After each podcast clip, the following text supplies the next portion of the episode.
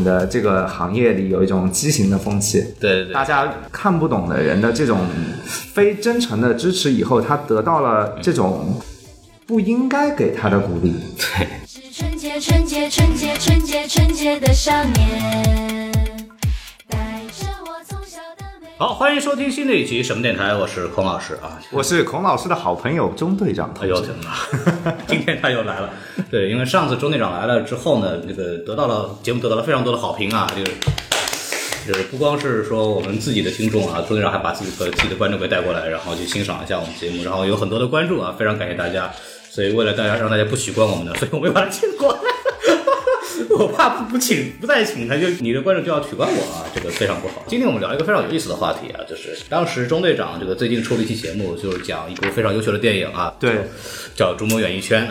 成为一个以硬核见长的影视 UP 主，讲了一部国家反向的顶尖神作。啊，这也也非常硬核，这也非常硬核的哪儿都做错的电影，对，教科书级烂片。对，非常棒。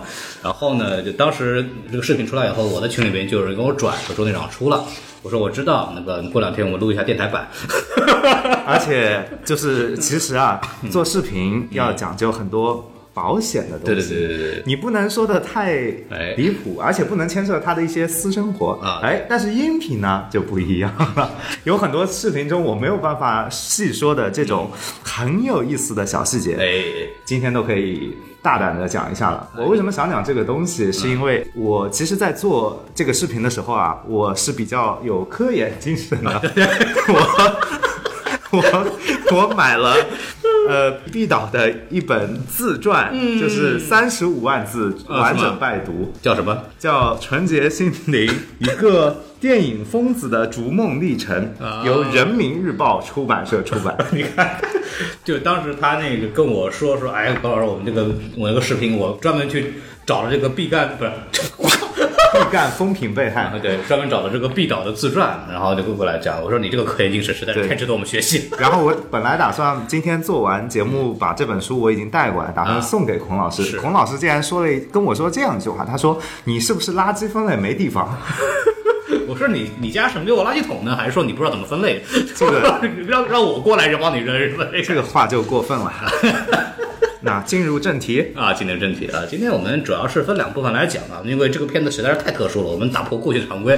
比如这个片子，我们在纠结什么什么，先给你来一个什么票房主创评分啊，没有什么意义，我觉得。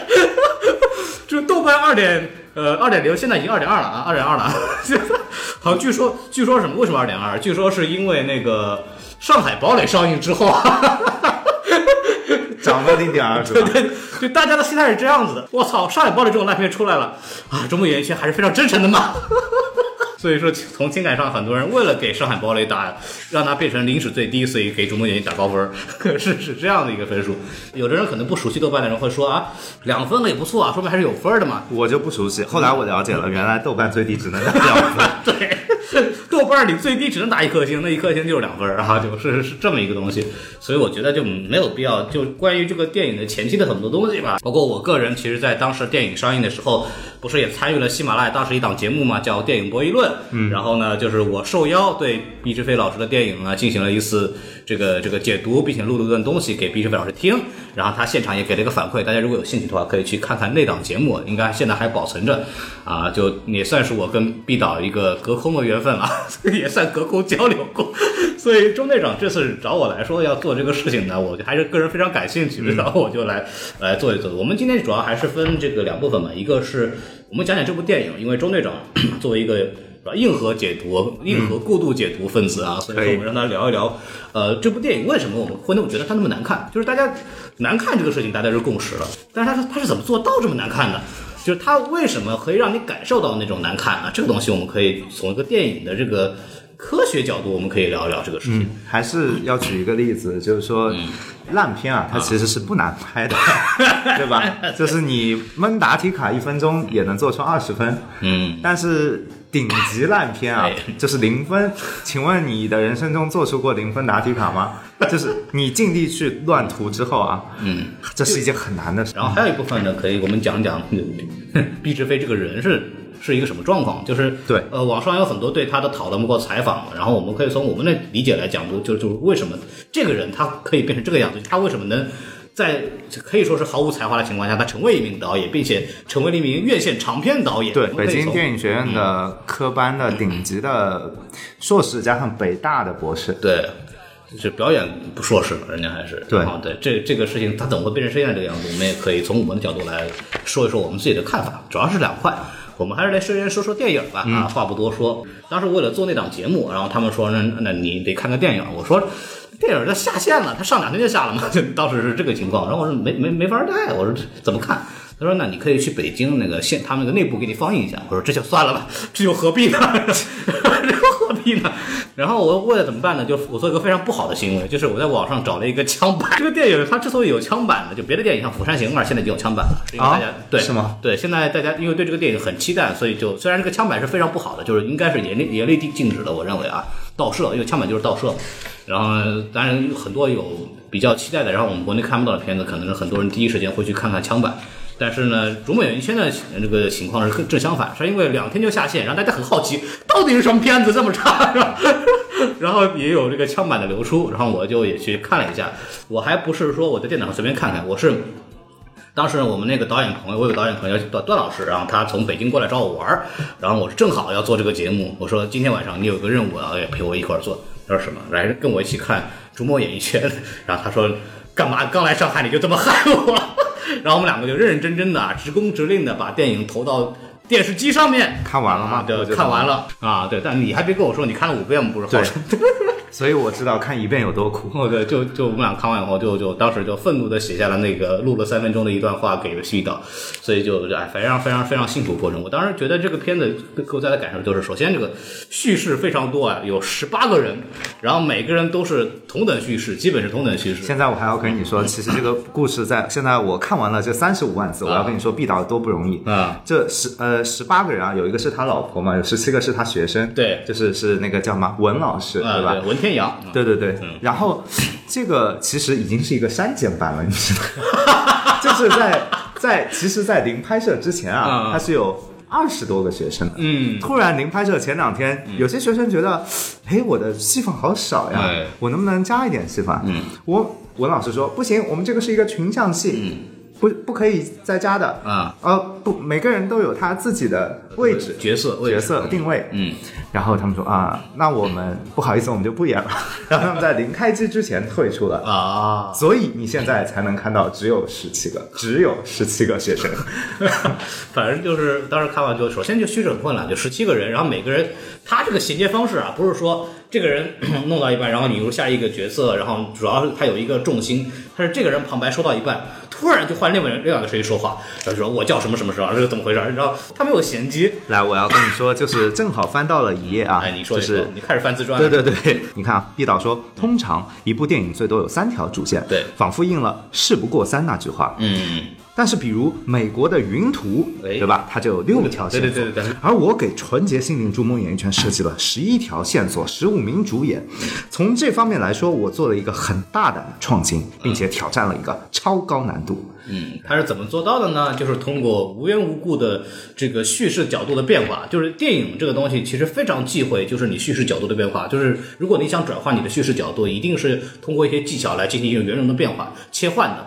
比如说你通过一些呃着重点的这个镜头做一个切换，或者换音乐，或者怎么样，至少你主题上要有衔接。对，甚至你就真的跟昆汀一样，第一章、第二章、第三章，对啊但但你得你是昆汀才行，对吧？对，就是，然后他就怎么办？他首先当也跟昆汀学了啊，分章，然后你会看到每次都会出现一个很离谱的特效模板，一个大头娃娃。关键是那个特效，你有没有注意？就是后面好像不是很明显，前前几个是有相似体转场的。你看的这么细吗？你看第一个第一个 PPT 是什么时候？就是那个直升机。哦开进来那个，哦就是那个穿黄衣服黑黑的小姑娘，那个那个场景，她出现那个场景之前那一段是一个直升机进来拍广告那个小姑娘，然后那个直升机嘎从头上飞飞飞飞飞飞，然后突然就变成一个红蓝相间的那个图案墙，你为什么记得这么清楚？你老实告诉我，你是不是偷偷又看了一遍？我昨天晚上又看了一遍，怪不得你今天脸色这么差。然后我还得跟你补充一个事情，呃你不要看这个特效模板，它挺挺蠢的。嗯，它的制作团，它的特效制作团队是国内最顶尖的制作团队，是谁的团队？说出来吓死你！哎，是我刚在前一期视频吹完的，嗯，罗曼蒂克消亡史。哦。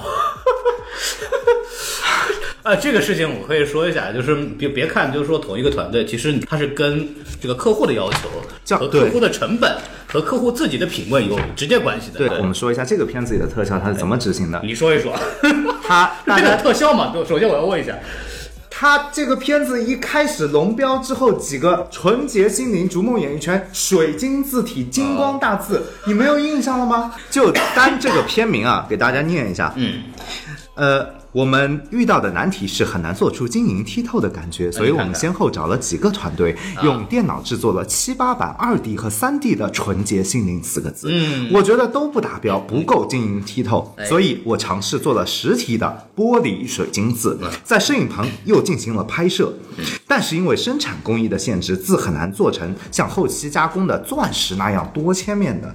所以在这基础上，我又重新找了新的特效团队。我如此的较真儿，纯洁心灵是我们电影的片名，是全剧的核心主题和我们要表达的思想呵。但是很可惜，最后的设计和效果依旧没有达到我希望的那种很高级的感觉。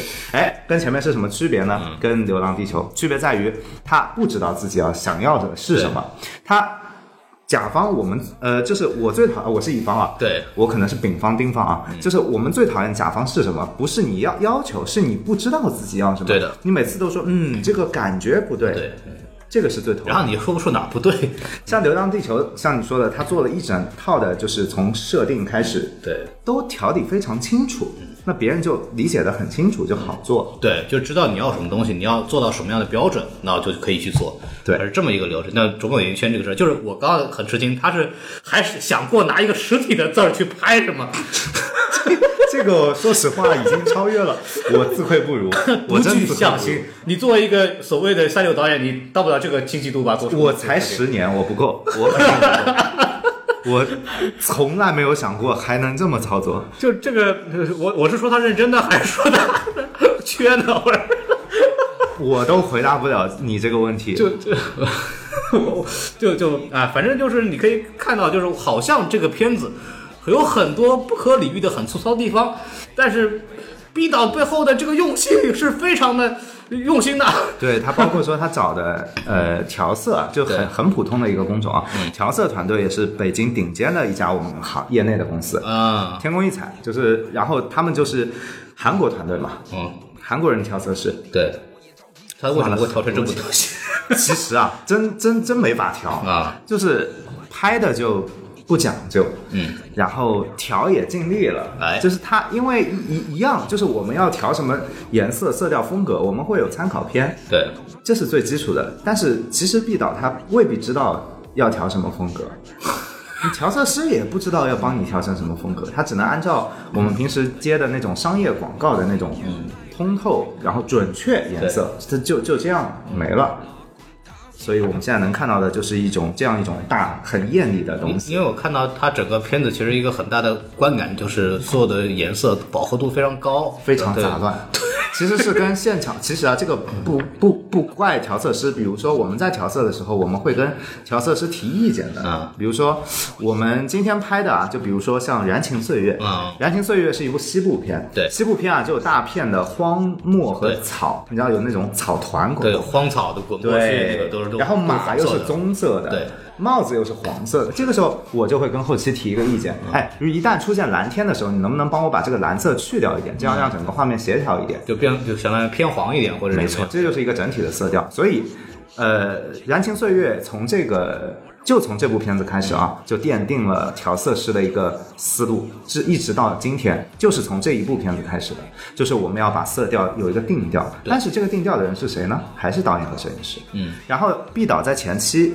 包括说从服装上面，他没有考虑。你可以看到他所有的角色着装的颜色非常的混乱，对。然后包括海南那边有一个地理劣势，就是它有很多的那种绿植对。大叶片，绿植大叶片，然后它就是绿色的也在，然后天又是蓝的，衣服又是红的，你就没有办法去做出一个合适的色调。而且海南是天很蓝，对，海南的天特别蓝，在拍有一些片子的时候优势非常大，但是如果你不去讲究，会变成双人箭。就是这个片子通篇的感觉会有一种什么婚庆摄影的感觉，而且是那种劣质婚庆摄影的感觉。对就是所有的，就是我不知道怎么东西好看，我就把饱和度调高，我把对比度调高，然后呢我让红的很红，绿的很绿，蓝的很蓝，然后看上去就跟他妈八十年代年画那种看见知道就很就那种杂志挂历，你知道老杂志挂历那种感觉我觉得你在黑杂志挂历。呃，当年杂志挂历有好看的，说是很有很好看的，但是就是那个东西给一个劣质影楼拍出来的一部一个东西，就没有任何讲究的一个东西做法，就是这个照理说，为什么我们很多人，当时我们就很多人说这玩意儿技术过程怎么过的？说到技术过程，真的有点离谱。我再给你举个例子吧。我们现在讲的是后期这块对，我们继续把后期丰满一下。嗯我们说到声音。嗯，毕导他第一次拍片子，他很缺少这种现场实操经验，他声音录得一塌糊涂。对然后他后期要做声音了，这个时候他送到声音公司。非常大的一家声音公司，呃然后声音公司毕导这都是顶配啊，后期顶配中的顶配，都是 声这家声音公司是谁呢？是张艺谋的声音公司。哎呦给，张艺谋做片子的。他们说你基本上就我们的术语叫拟音，拟音是什么意思？就是你在现场啊，他录的声音叫录音。对，但是后期你知道，比如说我要录，我今天吃拍了一个吃苹果的对对对，嗯我要五分钟对吧？你在可以定一个没有毕导没有没有，你可以宇宙连接，，B 导演一个连接，，B 导连接。然后我如果要做这个吃苹果的音效啊，嗯我在实际的录音棚里，我是用吃桃子来表现的，就是因为桃子水多嗯啊。咔一口咬下去，你听到的那个感觉，它会就听上去呃更加的这种可口。对，这就是拟音。对，但是就进棚以后啊，我们一般拟音的比重大概在百分之六十左右，然后一般进棚了以后，毕导这部片子达到了百分之九十五以上。因为他说你现场录的都不合格，然后片场，然后毕导他这个是一场群戏啊，他的问题是他的角色太多了，对，他要找这些呃过去的演员群演，你看到他有很多的老板，你知道吗？嗯然后要给他们补齐配音，必导发非但就是找了各种院校的学生来配，他发现还调动了自己身边的朋友们来配，哎但可能毕导的朋友们不够多啊。嗯毕导自己在书里写了，我发动了我所有的朋友来录音棚帮我配，结果发现配的角色还是不够，这个时候怎么办呢？我去马路上拉清洁工给我来配，拉厨师给我来配，拉了各种各样形形色色的人给我来配。唉，还是很讲究这个艺术探索的，你非常认真。你管这个叫讲究，但是我不得不说一句，嗯这个。你说这些人，你看到没有？清洁工，嗯，这样我给孔老师看一下照片啊，就，啊，现在来念一下在翻书，对对对，念一下啊。呃，那段时间我拉来了各个年龄段、各个职业的形形色色的人士，有餐馆的厨师、学校的教师、银行的保安、遛弯的大爷大妈，嗯退休的单位领导、公园练声的小伙子、淘气的中学生等等。就是你这样让他们来录音，是不是不太好？就是大家是非专业的，嗯，他没有办法进入那个角色呀。我并不否认很多的素人表演都是优秀的。呃，包括说，就像另一位毕导最开始的路边野餐嘛，对。也启用了很多二大二大爷，呃，不是、二舅，不。对什么小小舅什么，呃，就就什么小小姑舅还是？但是你要知道，他们演的角色就是在凯里当地啊，对，而且说的就是自己的话，演的就是自己啊，这当然是很好演的。那你托一个清洁工让他配老板，你不觉得有点离谱吗？嗯，而且这个片子里的，你不觉得他的表演都稍微有一点奇怪吗？这是为什么呢？这是因为里面是，比如说饰演老板的人，嗯，他就是这个片子的投资人老板。比如说，你记得在床上手撕衣服的那个，啊对对对手捧牛奶的那个老板吗？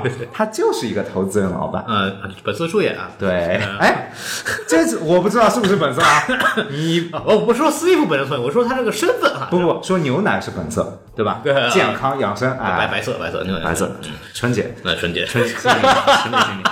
就是这个老板啊呃，就毕导啊，觉得没有人可以代替这个老板啊，嗯，他就专门就包了老板的食食宿和机票，我不知道为什么老板还要去包，请他过来以后录音，然后为了帮老板找到状态，录的很不容易。他有一句重要台词“上车”，我们录了一百多遍。这段我看过视频，啊，那个他当年那个毕导在宣传的时候有公众号，然后就在发布他的那个宣传物料，其中有一个一段视频就是讲他怎么弄这个上车这个事儿。我 录音对吧？在录音的现场，然后他怎么知道？不对，再再再平静一点，再这个若无其事一点，上车，然后就给他反复的录录。我那个视频我看的要崩溃了。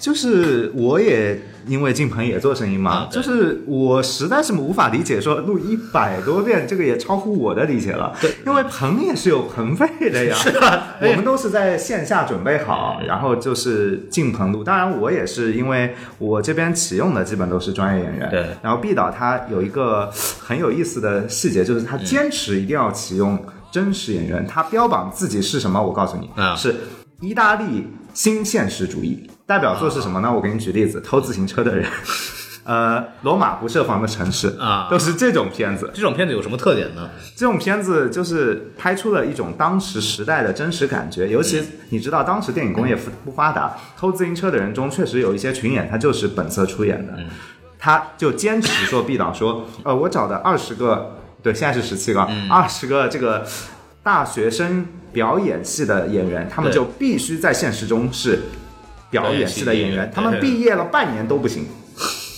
然后有许多人就说，但是现在，但是演员演戏本来就是我可以演各种年龄段的，对对对而且一个成熟的毕业的演员，他对你的片子是好的。嗯毕导说我不要，这是我的艺术坚持。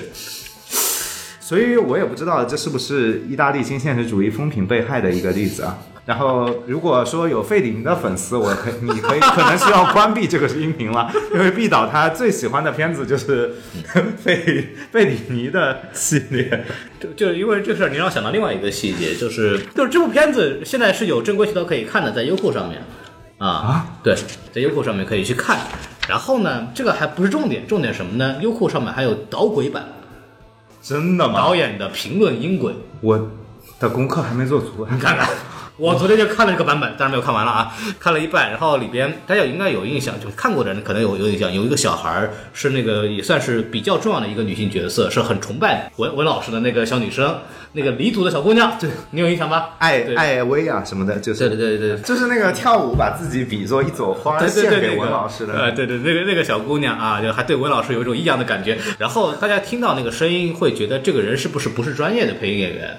然后或者是为什么不是用原声？所以他那个台词念得非常尴尬，然后普通话也不好，是吧？然后这个事情呢非常有意思，是吧？当时这个毕导在导轨版里面说了，说说我们专门找了一个黎族的小姑娘，重新配了一下这个音。还专门找了一个彝族彝族的八十岁的奶奶，对也配了。但是原来找的那个奶奶，不知道为什么在问她来不来的时候，奶奶说自己腿摔断了就不来。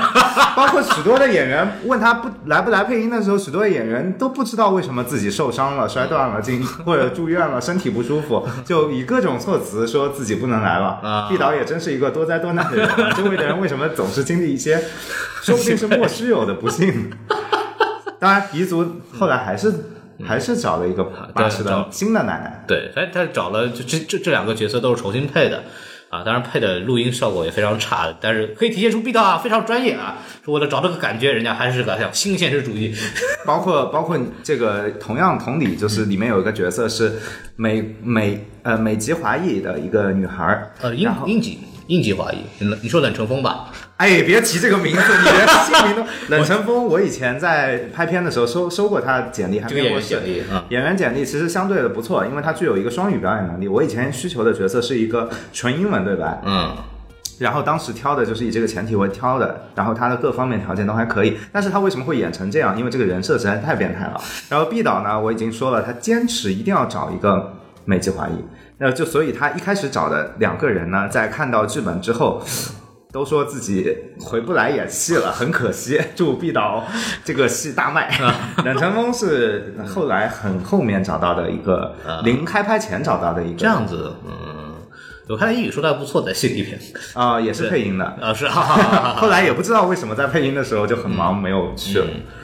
唉，反正就是很多细节，就是我们表面看上去它不可理喻，但是背后呢都有非常真诚的这么一个过程，就是他嗯对他不是随随便便，就是说我不认真，所以我随便找这个人配音，然后我随便找了个东西，找了个烂公司录录说音对，它它是我很认真的要达到一个我想要的效果。所以就是为什么我其实说了这么久，我一直没有嘲讽过毕志飞。对这种人啊，他的说实话品质并不会让我去嘲笑他，这是一句实话。对呃，能力有限，或者说生活的环境给了他这种造就了他是这个样子，拍出了这种东西，这不能怪他，我觉得。嗯，他包括在现场啊，嗯，我们现在从后期跳出来，我们先说一下现场吧。嗯现场毕志飞是什么样的一个操作模式呢其实我们有很多种导演的现场模式。嗯，我先跟大家说一下我自己的模式啊。对我自己是那种一定要在前期做足功课，嗯在现场不浪费任何的时间，严格按照脚本走的。我是绝对不加戏、不删戏，我拍多少镜头，我基本就是这些镜头，我不会有再有额外的设计，全部严格按照分镜和做好的表格来执行的。对工业化流程。嗯 B 导呢，是我给大家念一下。我发现，在拍电影方面，我是一个贪婪的人。本来我们的剧本内容就多，有时候在现场有了新的灵感，我还会加一些戏。他是这样的。我们的十八名学生演员都知道我是个电影狂人，明白我总是沉浸在电影的世界里。记得拍到最后两天的时候，我跟一名演员说想给他加两场戏，这位演员一吐舌头，摆摆手，告诉我别加了，千万别加了，我就想早点走。我为什么反对加戏？就是因为这种不可控性给团队带来的压力太大了。每一个单位，就是说工种，它都有自己准备好的工作要做。你加这这场戏，你会导致每一个工种都产生额外的负担。这是一件很耗人的事情。电影是一个团队作业，你不能导演说自己想法，你想法一定要事先沟通好。对你不能在现场让别人去做一些额外的之前没很辛苦的事情，这等于什么？等于没有契约精神。对，就是你相当于别人后面还有新的活呢，你跟人定这个点，你就就定这个点，你后面别人要做别的事，你额外，除非你额外加钱，或者他要退别的戏，没错。那你这个不是挡人财路吗？没错，而且在我们的操作过程中是这样的，因为我们学院派分镜啊，就是会讲讲究镜头的上下整套衔接和通调，就是说之前已经定好的，我不相信你后后来，我不相信我后来加进来的东西，呃，它会符合整个片子的通调。对，这拍电影不是一种一时兴起，就是比如说我之前用 双人过肩的中景，就是比较全的一个景别来讲这叙事，结果我们两个人，我跟孔老师两个人吵架了，讲到一半我们就毕导他拍的到底好不好？孔老师说毕导拍的太棒了，对我说他拍的太烂了，我们两个争起来之后，我们的情绪推上去，我们就会切成近景。是的，如果我一时兴起，我加进来一个全景，那岂不是把我之前的设计全破坏掉节奏会破坏掉。对就是因为加近景之后，其实画面更更紧张，然后它的整个情绪会观感上会加强对，。就包括说我本来设计的一个镜头是轨道镜头，逐渐推敬孔老师，我突然觉得我这里要用斯坦尼康，我没有斯坦尼康啊，可是你没有提前跟我说，我没有准备啊，对，我这要怎么去解决呢？那这就是为什么导演不要在现场加镜头的原因。我是这种风格，当然大家知道，就是我们老一批人拍电影啊，电影以前是一种非常宝贵的资源，不是谁都能拍的，也是通常是一个国家压上自己全部的资本在一个人身上。对，尤其以台湾的一些老导演为代表，我不敢点名啊，但是他们造就了一个风气，就是说我到我可以杨德昌还是侯孝贤？我不说。然后，然后，呃，这个其实，在以前是这样操作的，也导致有些片子拍出来不错，但是在现在不可以这样。就是说，许多的我我的一些有名的导演的老师也会说这个事情。他们以前碰到呃不是一些台湾导演的时候，就会告诉他们：你们为什么要写分镜呢？你们为什么要做准备呢？你们到现场看。跟演员沟通，然后再去拍，再去决定，不就好了吗？他们说当时听到这种想法的时候就，哇，就很震惊。啊，他们说哇，这就是大师吧？但是他们也很心听说那个大师姓蔡吧？我我真没法说，就是呃，因为这种模式它真的太是是我们现代这一代导演啊望尘莫及的。就是就是我非常羡慕啊，对对对，是那种啊，就后浪那个那个扫狼风要想起来了。对我们一定要务实啊！我我不能把这种思想灌输给大家，因为电影它应该是所有人就应该让更多的人去接触它，大家都有资格拍，而不应该用老一批的这种思维模式。他们可以这样，是因为他们的胶片是无限供应的。对，就是老一批老一批这种，特别亚东东亚吧，可能是这个他们拍电影一开始就还没有工业化嘛，啊。所以它是一种就是我在做艺术品，然后我在读我一个国家的艺术水平水准，这样子做东西的。所以就是大家都是说哦，就是比如说张艺谋来导演，对吧？我们这个资源是什么样子的，或者谁谁来做，我们这个资源是什么样子的，然后就想办法为了中国电影人的这个这个在国外能够扬起名气，我们支持他去做这个事情。所以是张艺谋，我要为他说一句话，张艺谋是挺省胶片的。相对来说是他思路是跟我一个类型的，就是我们属于那种呃。前期，因为我我可以这样说，我很不自信。对我到了现场，我希望什么情况？就是我离开这个现场，所有的人还能按照我的脚本把这条片子拍完，这是我做前期的要求。对张艺谋也是这样的。对张艺谋所有的设计在之前镜头调度已经全部准备好了，他不浪费多一寸的胶片。嗯，是人家是个职业导演，就张艺谋是一个职业导演。张艺谋的职业精神，对非常的值得人敬佩。你要拍艺术片，导演就是我等半天，我就等我就等这个光，我等等两天啊，我、哦不行我就不拍，然后就会有很多这样的操作。那艺术片确实也有这在做的嘛，对吧？在你成本预算合理的范围内，当然可以了。啊，但也有很多就是疯狂的超超超时的超胶片数量的导演，也拍出很不错的作品。对，非然后常非常优秀。然后我们说到这部片子里有一些实际的问题，就是说导演啊，他一定要了解一些许多的现场的问题。啊，你可以说一说。就是比如说毕导啊，他在这里我说说一个很小的细节，他在给学生暑期做一个训练营的时候啊，他自己买了一台呃五 D 三啊五 D 三风评被害。对，五零然后三是一个很好用的。对，我还想说，因为我在我其实，在五 D 三刚出来二零零二年的时候就买了，我买的是全球的第二百零二台，有编号，啊就花了我全部的当时的读书拍婚庆攒下的积蓄买的这台机器，然后在最近我因为太穷把它卖掉了，然后所以特别有感情。当他看当我看到这里的时候，我真的替五 D 三鸣不平。我给黄老师看一下这个画面啊这五 D 三我们有一个配套设备叫做跟跟焦器，嗯，其实你直接拧镜头就可以了。跟焦器它是一个大型摄影机要用的，为什么？我们通常有个绝有个工种叫跟焦源，对，嗯它用的是无线跟焦，它要在一百米开外的地方，就是调哎对按按钮旋钮在那旋钮在那边看监视器调，所以我们会装这个跟焦器。手动跟焦在现在已经很少了，嗯呃，然后伍迪就根本你看到就只有毕导一个人操作，他手还是按的这个跟焦环的，你看到吗？那我不知道他为什么还需要这个跟焦器，反而他在外景拍摄他没有灰片，灰片是什么？就是说你知道我们外景拍都是大太阳，对尤其是海南啊，是就是如果我们把人的脸。哎，就是一个一个，我们把人脸拍亮的时候，我们会发现天空一片白了。嗯，那我们需要一个灰片来把天空的层次和人脸层次压进一个嗯光进光亮里面，但是它的机器反而没有配灰片。这就像我们在吃吃一碗面的时候，嗯你你没有筷子，你只有给反而给了你一把勺子。嗯，毕导却很自豪的说：“我花了三万多块钱配齐了这套跟焦设备。”我 就是这样的，就是大家如果看过一些电影，就是那种大片的那种后期的花絮的话，就知道大片的摄影机啊，它是很大的。对 它所以说我们需要有一个人跟焦员需要在边上的，因为他不可能我抱着机器然后扭那个，对，我们 扭那个我们平镜头时对我们平时拍摄是分大柱、二柱、三柱的。对，但是五 D 三大家应该有知道的是，它是一部单反相机，对就是说它是完全可以用手动来调整这个这个焦距的。甚至五 D 三都没有办法配跟焦源，因为它的太小了。这台机器，你去拧跟焦的时候，你就会扭到机器，嗯对机器运动会被你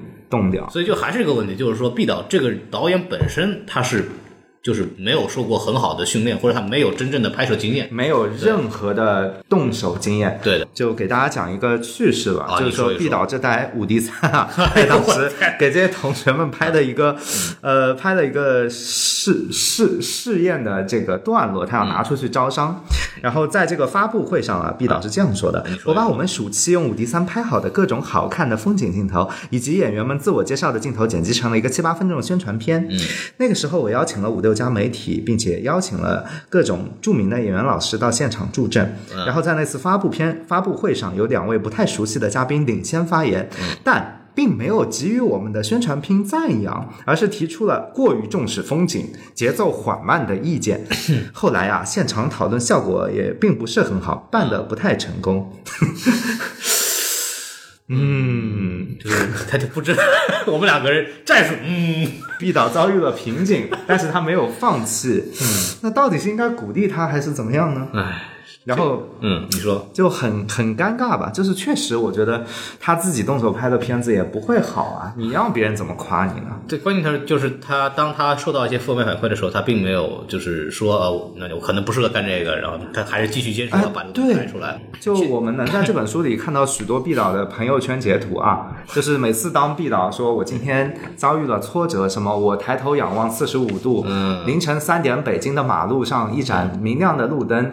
我从剪辑房里走出来，感慨万分。下面有一百个人给他点赞啊！我觉得这可能就是我们的这个行业里有一种畸形的风气，对对对，大家就是点赞之交，啊对点赞之交鼓励一下，不管怎么样，对对对我先给你支支持一下。就他就受到了这些看不懂的人的这种非真诚的支持以后，他得到了这种不应该给他的鼓励。我咱那咱们可以说回来一，再说回来这个片子啊，就是我、还有个点我觉得非常有意思，这个片子其实大量用到旁白啊。我们呃在很多期节目都说过，有一个词叫 “show don't tell”，就是我们能给人看的时候，尽量不要说话。王家卫风评被害，对对对，就是我特别想，就特别想从你的角度帮我来讲解一下啊，讲解一下，就是可见这部片子里边的旁白是非常不成功的对啊，对它的不成功体现在什么地方？我们老是跟观众讲不成功啊，也挺挫折的。我们来讲一下成功的旁白吧。对对对，你说一说，来说一下王家卫为什么旁白这么成功。你看看，呃，王家卫的旁白大家会发现看不懂。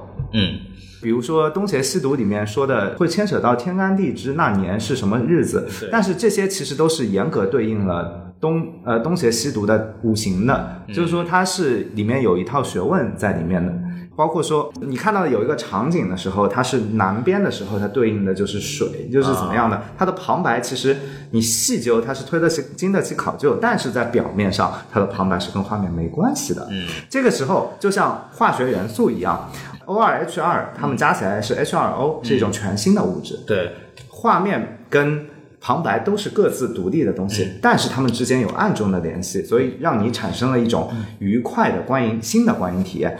但是毕导的旁白他就在做画面，对他就拍的像一个类似于纪录片。我这样说都有点对纪录片也不太友好。纪录片的旁白也是很考究的，对对对对对，就是他的旁白就没有让人感觉有新意，就你嗯你根本就不需要听他的旁白。我觉得就是他是不是语文水平有问题，就是他的文学水平太差。电影理解不对吧？因为因为我感觉就是很多人看完的感受像在小学生像写作文哦，流水账对吧？对说到流水账，我还要说一件事情：毕导为什么会采用大量的旁白体？我也采用过这种形式。我这次拍的短片，我也是这种形式。我跟大家解释一下，就是旁白它是一个非常有助于收束故事，嗯，叙事内容能快速推进叙事节奏的，对对对一个模式。就是说，当你啊需要有大量的信息去铺，你就无法用对白了。为什么？对白它需要层层推进。你正常人说话，我们上来要先客套吧？对。哎呀，孔老师今天吃了没有啊？然后我才会跟你说，哎呀，你上次欠我的两百万什么时候还我？对对对不对？这就需要两句话。嗯。但是旁白就只需要一句话，叫做孔老师欠了我两百万，至今没还。结束。就王家卫。对对对对，他都有一个断句，至今没还。哎，你在座的王文艺一点的旁白，好的旁白是什么呢？二零二零年下午两点二十二分，呃，这个人欠了我两百万，至今未还。欠我两百万，至今已满三年，至今未还。这就是王家卫。可能时间就是这个样子，容易让人心生遗忘。但是这个时候就可以套上王家有一句话：哎但是人最大的烦恼就是记性太好。对，如果可以所所有的事情都忘记，那以后的每一个日都有一个新的开始，那你说这有多开心？那你看这样子，时间不就又拖长了吗？毕导说了，他一开始剪出来的第一个版本有一百六十多分钟，他本来也想 对，要杀人吗？你是要。双倍的快乐。但是你看，你就观众你就没有耐心看吧？你看看，所以看不下去。所以他才使用这种旁白推进叙事啊，这是毕导的错吗？这是你的错，这是你观众没有耐心啊。啊这个毕导啊，就如果你大家看过这个毕导评论音轨，是吗？就就知道啊，毕导说反复说过一个要点，就是我要给观众省时间。因为有，因为刚刚我们其实提到了切镜头，对吧？就是它里面也是大量的人物对话，有我们也说到，就是不是生从远景、中景切到近景，然后然后那个分别切这种，它是有一定的流程和规制的，你按照这个流程走，就大差不差就能走下来。但是 B 岛又出现了大量的，就是突然突然近景切中景，然后又然后这个远景也不知道角度怎么回事儿，是。就是说按照 B 岛自己说法呢，是现场其实拍了大量的就是符合常规性的这种镜头，对。但是呢，为了给大家省时间，我们就把中间的过渡给去掉了。啊，这 呃这是不可以去掉的。但是在讲道理啊，在电影拍摄中，很电影一般都是单机拍摄，也就是说你必须事先把这些怎么切，脚本你都要设计好对。像毕导这种操作模式是在国内七成以上的电影的一种操作模式，就是这样，所有的都拍一遍，因为他心里没谱啊，对他不知道后期会用得上什么镜头，因为他前期不做准备，也不懂，所以他才这样去拍，大家会发现一团糟。嗯，就是这样的，还是得说一下，就是大家得基本功要打。咱们说回旁白这个事儿毕导这个，因为他影评写的还可以啊，对，对你都感觉他不像是一个文学素养非常差的对人，但他从这个旁白写的就就就感觉我在小学写作文一样。今天我们去玩了什么东西，哎呀，真好玩！这个柜里的话有红的、白的、黄的、蓝的，对吧？然后大家玩的都非常开心，就有点像那个什么一个非常著名的一个段子，就是高考作文、高语文书里边什么小明想当工程师，然后小张想当售货员，他们都会有美好的前程。这个语法是这个语法，就为什么旁白他会有一定的美感，或者我们觉得有一些，比如说纪录片其实是很依靠旁白的。对然后纪录片对旁白，包括这个配音员的声音以及文案要求非常高。比方说，B 站有一个片子叫《人生一串》，啊对吧？它的旁白和它的文案就受到了非常多的这个赞扬，稳重中不失俏皮，对吧？就大家非常喜欢，就就能很容易看进去，因为纪录片是个很吃旁白的东西。但这部片子它的配音，首先每个人这个演员水平也不知道是因为 B 导的原因，还是因为他们本身台词功底不好，没有起伏，没有抑扬顿挫，没有情绪，就这么直勾勾念下来。然后呢，这个旁白本身这个词儿写的又非常的幼稚，不像你说王家卫的词儿，对吧？文学水准那是相当高。那你什么什么什么，我曾经做过另外一个梦，然后我失败了，我终于明白我的梦只属于那个离去的人。他他这种东西很有诗意，因为王家卫本身这个词儿写的是真好。说白了，他的文学底子还是不知道比毕导高到哪里去了。对，就他本身是一个真的是文字写的非常好的人，然后再配上什么梁朝伟的声音、刘嘉玲的声音，对，呃，我经常抨击很多的国内的一些艺术电影对，但是王家卫的电影我从来没有抨击过。道理很简单，他的东西你是可以分析出来，嗯知道他底子深，他有些东西透出了很重的，就是有一些影子，那你看得出他的画面跟他的。就这种人，他也是不用脚本的。对但是为什么他可以不用？是因为他的底子已经丰厚到出口成章，他是他是天才，就他是真正的天才，也不能完全算，因为文学底子深厚这个东西啊，说白了还是积累。他是有画面感，他想到一个东西，他拍出来就是那个东西，这个很厉害，我觉得。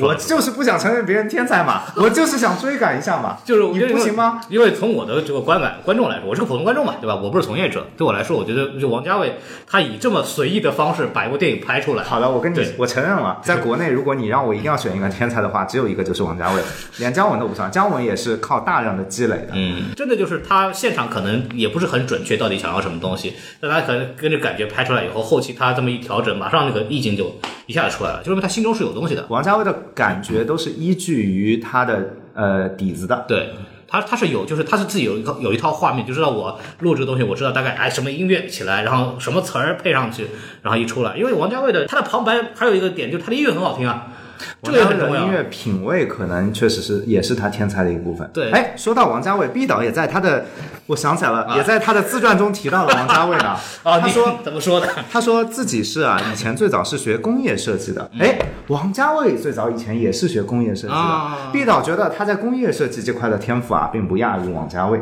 给他提供了，并且他在以前这个工业设计的学习当中啊，嗯，学习了大量的这种色彩啊、设计啊、美学原理，嗯自己在这个地方非常有造诣。呃，哎，就是没看没跟王家卫看出来啊的共共鸣啊啊共。说到这个，就是哎呀，这个我感觉大批王家卫已经退出了聊天直播间，然后大家呃大批的工业设计的同学也退出了聊天直播间。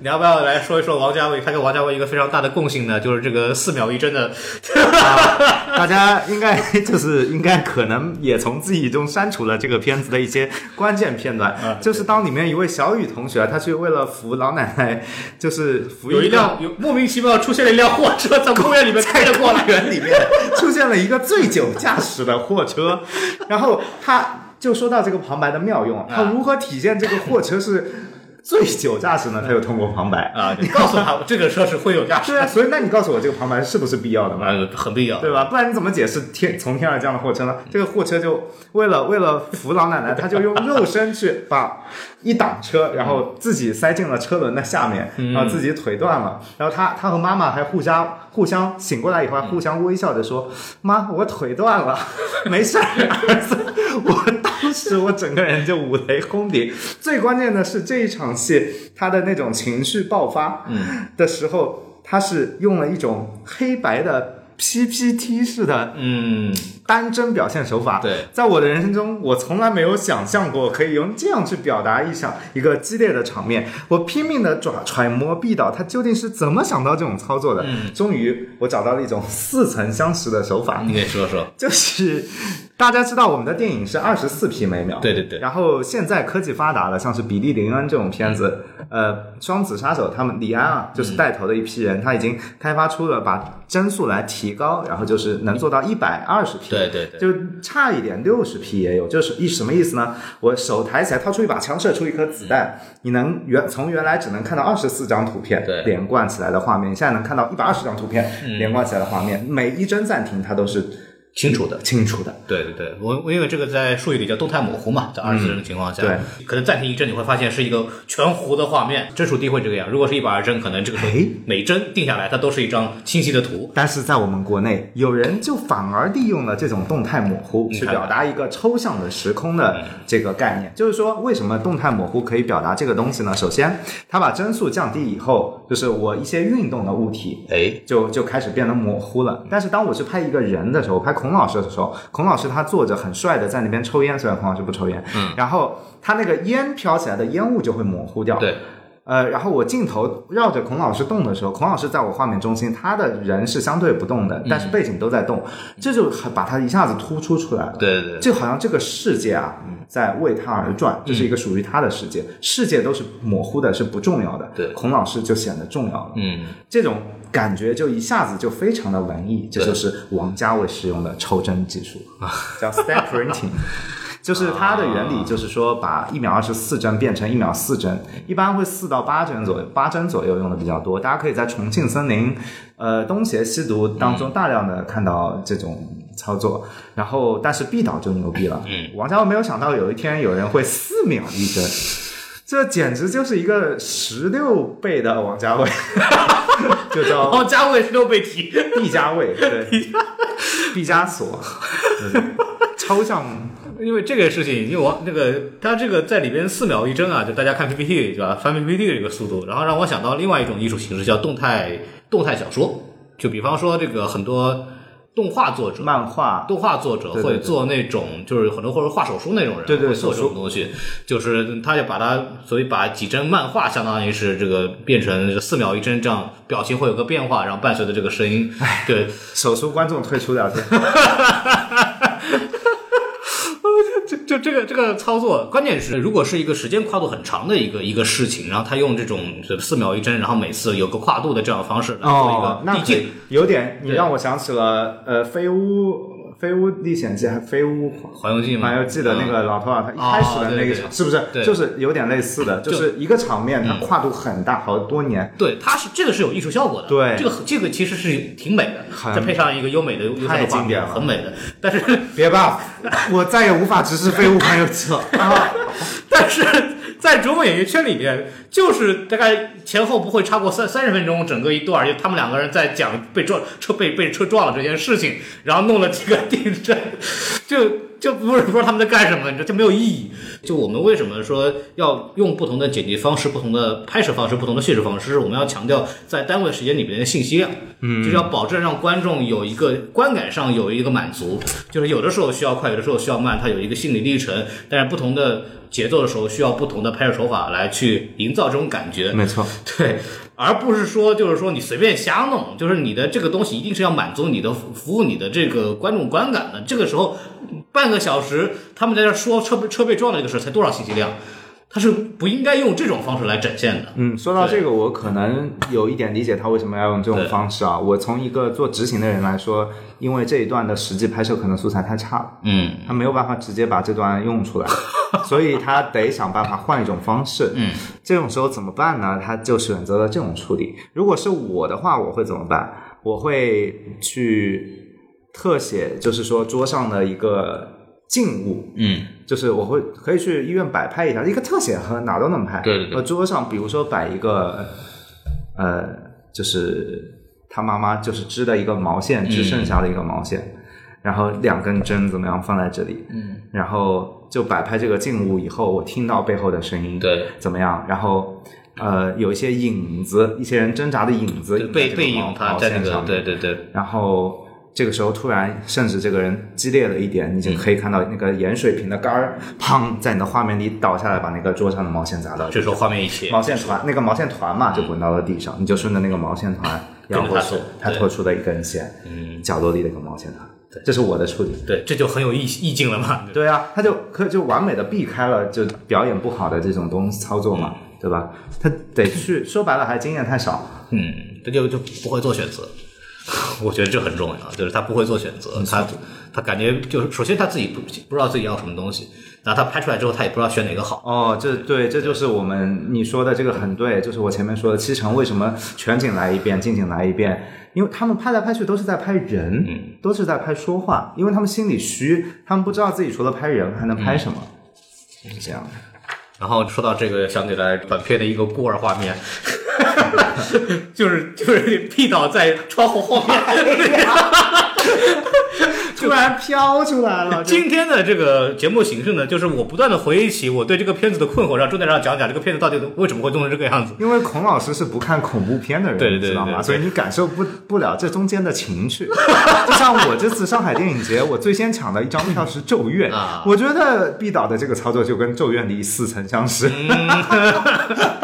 就是一个大绿背景，乌漆麻黑，然后一个脑袋在地上放着。他就把所有类型片的体验融合到了一部电啊，影。你看看，当然，我在我的视频里还说这是致敬了《霸王别姬》陈蝶衣偷看段小楼。我这个就说起来，我现在都觉得惭愧，对不起《霸王别姬》，就是张国荣都要站起来了，从从从地面，我跟你讲。真是要把我拍死了。我我当时把他们两个人做了个叠画，啊发现还真是那么回事。对对对，我看了那个，我觉得这个还非常合适。我叠画是我这辈子我可能现代文明，我用了一个词叫做现代文明，你看都没有见过的一种手法。这个片子大量的用到了这种叠画的切剪辑方式，就是大家是什么概念呢？就是大家有没有用过非常简单的绘声绘影或者是 iMovie 这样的初学者的剪辑软件你？说到我心坎里去了。在我高高三艺考的时候，我自己做了一条片子，那个时候我用过叠画，用的就是你说的绘声绘影。然后从此以后进了大学，我再也不用这个东西了。嗯，就是这这是一种非常非常初级的一种方式，就基本上属于你可能刚摸这个软件两三天，你可能就会这个，然后你哎这个好好新奇呀、然后用一下。你只要但凡受过一点点专业训练，就还有我这种完全没有受过专业训练，我就知道不能用这种方式来去来捡东西，这个是很恐怖的一种方法。但是在这部片子里反复使用，而且你也没有一个，而且而且而且它是常规使用，它不是说我为了某个艺术效果我做这个事情。其实很多的老电影啊，它是迫不得已会使用这种效果的，比如说。好莱坞以前，包括说希区柯克，甚至希区柯克其实用的已经很少了。希区柯克已经很现代了，呃，希区柯克已经是一个改良派了，包括说你比如说《飘》，里面就其实有大量，呃，不没有大量，也没有大量，就就是有有部分这样的镜头，部分转场的时候，他迫不得已得使用这个东西了，因为在以前啊，他们没有这种意识到，就是说没有这种手法，就是说通过空空镜头、嗯意象化镜头去做转场。是的，它怎样表现时空交错呢？它是使用叠化的，嗯但是在这部片子里，其实我们现代电影啊，比起以前来说，已经发达了太多了。我们有太多种手法可以处理时空交过渡了。嗯，没有人会还是一种 PPT 做法，你感觉吗？没错就是 PPT 这种形式，就是用了老电影的很多方式，就把它做的稍微好看一点。播放幻灯片，不是经常会有叠画吗？是的，而且就是为为我为什么会想到这个呢？就是因为大家看过《星球大战》吧？嗯，就是七十年代电影的时候，他就用了那种当年的那种什么什么什么一一一个黑幕这样过去，过去，然后 什么剑剑影这种东西，就这是《黑河帝国》不是那个当时对他们这一批片片子，还有一个我们应该印象很深刻的呃出场方式，就是一个黑幕三 D 的字，一排字这样滚过，其实是一种很摩，我觉得很摩登，哪怕放在现在也很有意思的一种对做法，像你看呃《星球大战》现在的《星战九》还用这种方式。是吗？对，但但是为什么呢？但是《星战九》就是因为它是致敬传统，它是为了它是一个它是有那味儿，哎，但是说实话，这种模式没有过时，我觉得非常潮潮的一种。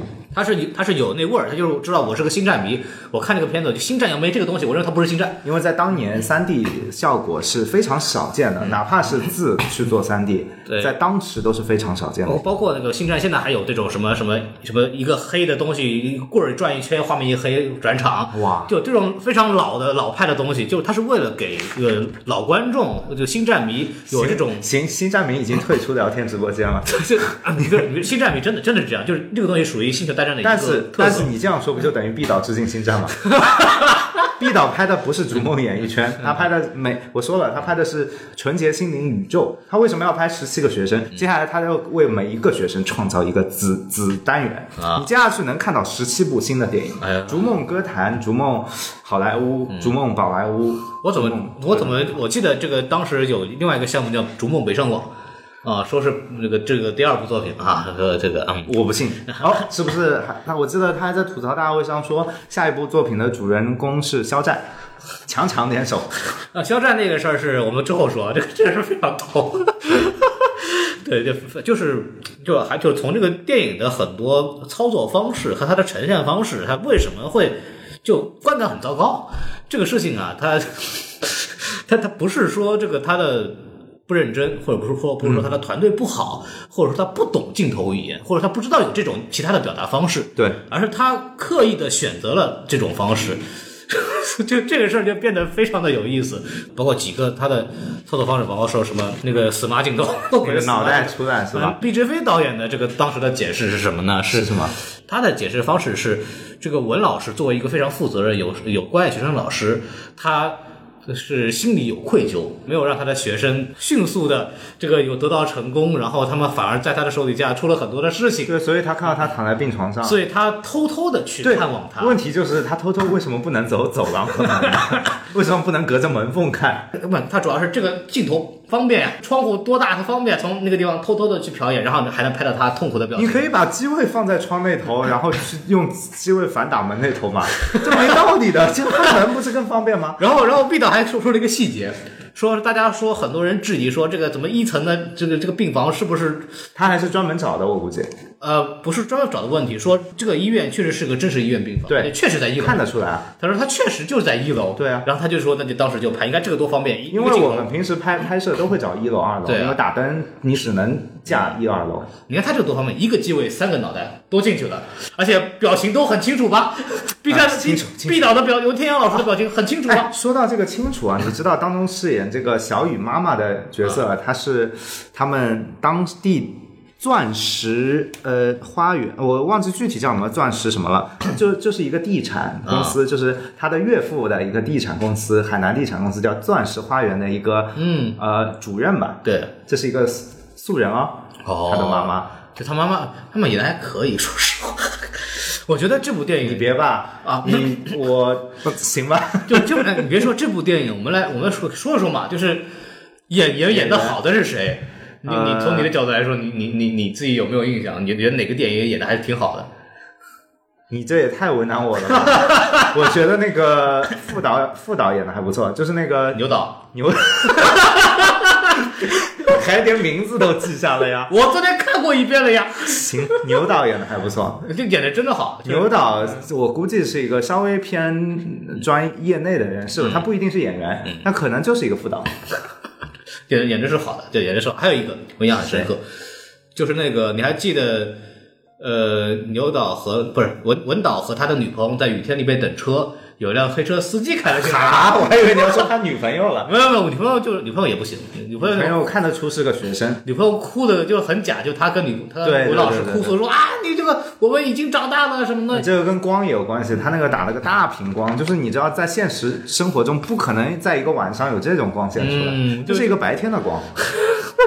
就是那个哭的就很难看，然后完了以后就有辆黑车司机开了进来，那个司机不错，是吧那个？司机演的是真好，很自然。司机说不定是真人，我真的一个就是应该是当地司机吧。哦，是吗？我我怀疑很有可能这个我不知道，但是我反而认为那个是专业演员，他我很自然。我真觉得是素人，就是因为他自然。因为你不觉得在这个片子里，你让一个专业演员演这么不重要的一个角色，而所有应该重要的角色却演的这么不专业不，艺艺术要求嘛，艺术要求嘛。我我已经摸不准毕导的艺术了。说实话，我确实也摸不准，为什么我怀疑那个人是专业演员呢？因为他的尺度非常准确，就他所以我才说，按照经验来说，我反而觉得这是一个而且就是他是那种，他不是那种说常规的说，我就是一个黑车司机，他是那种有一定戏剧表演的，说哎你这个哟，白富，美配穷屌丝啊！对对对，就那个，你看看了五遍还记得这个台词？你看看，说到这，我这个我觉得说到这，我们这个电影觉得说差不多了，说差不多了，真的吗？说差不多了吗？你还有什么想说的吗？还挺多的呃你来再补充一下，你有什么想说的？片子当中，就比如说有什么表演细节或者是镜头细节，你觉得想分享给大家？他是怎么做到如此优秀的？啊，如此优秀。首先，他的一开始找的一个摄影师是，他在这部片子里，毕导反复提及过，就是李刚老师吗？呃，这位老师呢是他的那个后来找了器材公司推的一个老师推荐给他的，啊就是等于是我用你的设备，你给我推荐一个人吧，是临开开戏之前推荐他的。嗯，就是现在找的这个毕导啊，他在最开始在这个剧组里找的成员，比如说摄影师，他找的是一个以前。嗯。在他在剧组做场记的时候，也是他人生中唯一一次参与现场拍摄的时候认识的一个跟焦员，对啊，他找了他做摄影师，还不是摄影师，还是跟焦员。哎，然后找摄影师做他摄影师之后呢，这个摄影师还没跟他谈拢，在看了几次景之后，他觉得毕志飞不行，跟这样的人就不干了，他才找了联系了现在的后来的器材仓库，器材仓库的那个老师给他发了一个现在的摄影师，但是我也说现在这个摄影师从他在这本书中大量出现的剧照，我发现这个摄影师是拍的非常不上心的，因为他使用的一颗叫四五二五零的变焦镜头啊，就是在一般的影视拍摄中，几乎我们是不会用来实拍的，就只有在拍调度车的场合会去用变焦镜头，因为车一一会儿前一会儿后。这个跟不准嘛，所以我们会用变焦。但是在普通位置，你已经定好人物的动线走位的时候，我们都会用定焦了。嗯，就是变焦镜头的它的成像非常的差。嗯，就是，但是我可以在剧照中，不管是内景外景，都看到这个摄影师无处不在用，看到吗？就是在用这颗镜头，就说明他是一点都不上心的这个摄影师。包括说毕导找的什么各种团队成员，都是他在那个时候做场记认识的各种助理。嗯然后我这个是这这个事情，摄影师的事儿，我有个事情可以分享一下，是吗就是毕导找的这个人叫孙立刚，对，对，然后他是什么赤壁啊，参加过很多大项目的，有有一段那个什么在拍他上课的镜头，那个镜头是晃的，而且晃没有任何意义，就是不知道为什么晃。这个事情我专门这个交流过啊，专门交流过。然后那个毕导说的是，就是说这个镜头，我们的摄影师孙立刚老师是一个专业的摄影师，参加过很多电影大项目。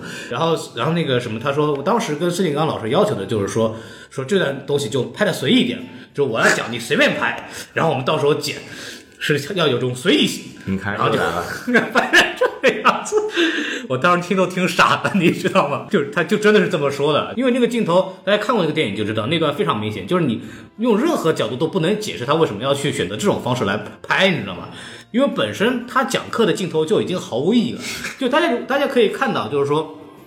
这个文老师在这部电影里边有多次出现了讲课的镜头，然而我们并不太听得清楚他在讲什么。从偶尔我能听清的听清楚的只言片语里边，他讲的就是什么影视表演的什么什么什么要求啊，呃就比如说表演当中，我们最最最基础的叫做那个肢体呃，就是有几个训练，一个叫做解放天性，嗯对对。就是这个是基础，就是说把你给你模拟一些极端场景，对。比如说你颗你是一颗种子，你发芽了，对对这是最土的场景，还有唐山大地震了，你亲人死完了，对。你现在在找你的亲人。啊，就模拟这种场景，还有一种叫做动物模拟，就是让你抛弃作为人类的自尊，就模拟阿猫阿狗，或者说模拟嗯，毕导就一直在这个呃自传里面强调他的动物模拟获得了北京电影学院的一致好评，啊，他演了一只老鼠。我觉得他肯定演的还不如那个什么《斗勇怪哥》那个恐龙，那个你看过吗？那个很像，那个很好的，那那个奥利给那个很厉害。就是我也觉得有点奇怪的是，毕导为什么会在这部电影里描写的关于表演，包括说发声训练，都是一些基础到了有一些高中生对程度。就是很多讲什么，我们还好多我们演员就说尽量用调动肢体，然后来那个什么进行表演，然后他自己就那么多旁白，我也不知道为什么。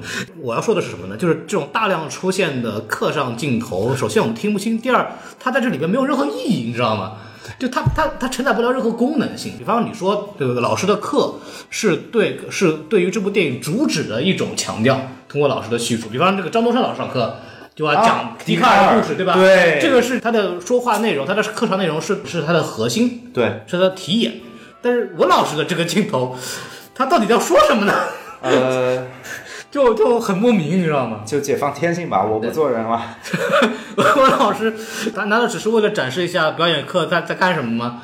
对这个电影有什么意义呢？就是他这个是脱节的，我觉得你要求太高了，你真的要求就是太高。从我，因为我不是专业人员，我会觉得他这个是一个非常业余的手法。业余是业余，但是国内业余的人多了呢。就是我作为一个，就是如果我来做一个片子，我也是我也是做过这种小的，就学校里那种拍着玩的东西的，我也不会这么干，你知道吗？我也知道，说我拍一个镜头它是有意义的，他是真没有意识到意义这个东西。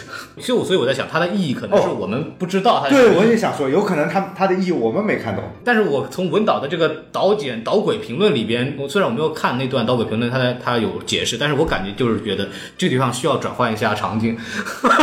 别说了，包括说我说这个文导他又把自己的两个美术助助理赶走了。嗯，他拍摄到一半的时候，他不满意现在的这个美术的这个景，所以吵架了，所以他中途两个美术就离职了，所以后来都是毕导自己找的景。你可以看到那些，就各种充满充斥着大白墙，就比如说有一些应该严肃的场合。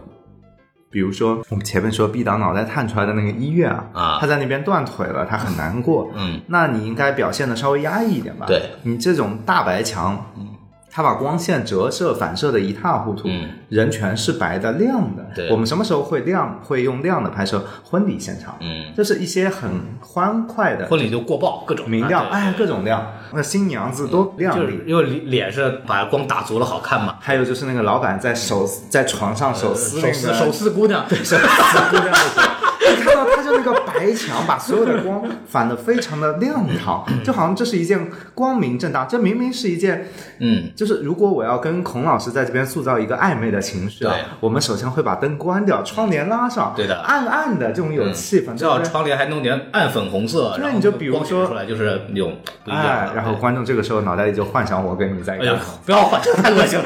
然后这个比如说类似于 像是什么色戒，对就这种东西，他们就是这样拍的，嗯，那就就很有情调。但是他就一大片光明正大的这样搞，嗯，这个气氛就一下子破掉了。嗯，我只有一种解释，就是他想表现出这个娱乐圈的险恶，就这个导演啊，就已经都都色胆包天，等不及了，大亮天了，我就要完成这个事情。行，好吧，我这个圈内的这种导演色胆包天啊，并且非常着急，因为晚上还要下班的。我们是不会用就是说场景自带的这些光源的，就什么天花板的顶灯，嗯，我们都是用带去的陈设小光源，就比如说小台灯、点光源，我们用的多。他这种操作我真的没见过，我说实话，就这这就是还是另外一个事情，就真的业余嘛，太业余。就就是业余的，但是而且就是哎，他的操作方式，我们一会儿就可以直接就是这么直接说一说，因为这个片子其实槽点太多我们就刚刚挑了几个，稍微解释一下，也花了已经超时了已经花了一个小时了。大家如果真的有兴趣啊。可以去坚持五分钟尝试一下，然后我们可以去回来看这个事儿。然后我们其实把这个东西说了以后，我们可以聊一聊这个毕导这个人。好，就是因为我们刚刚其实提到了一些他的工作里面的一些细节方式。呃，是非常不明智的。我觉得我已经是这个世界上除了毕导老婆之外最了解他的男人。毕导他老婆也是女人啊，那他老婆应该也不了解他的工作状态是什么样子我怀疑了解。啊。哎，你这样吧，你来问我问题，我来告诉你毕导的人生。现在我是毕导，我来告诉你我发生了什么。毕导你最好奇的是一些什么事情？我最好奇的是他坚韧不拔的意志是从哪儿来的？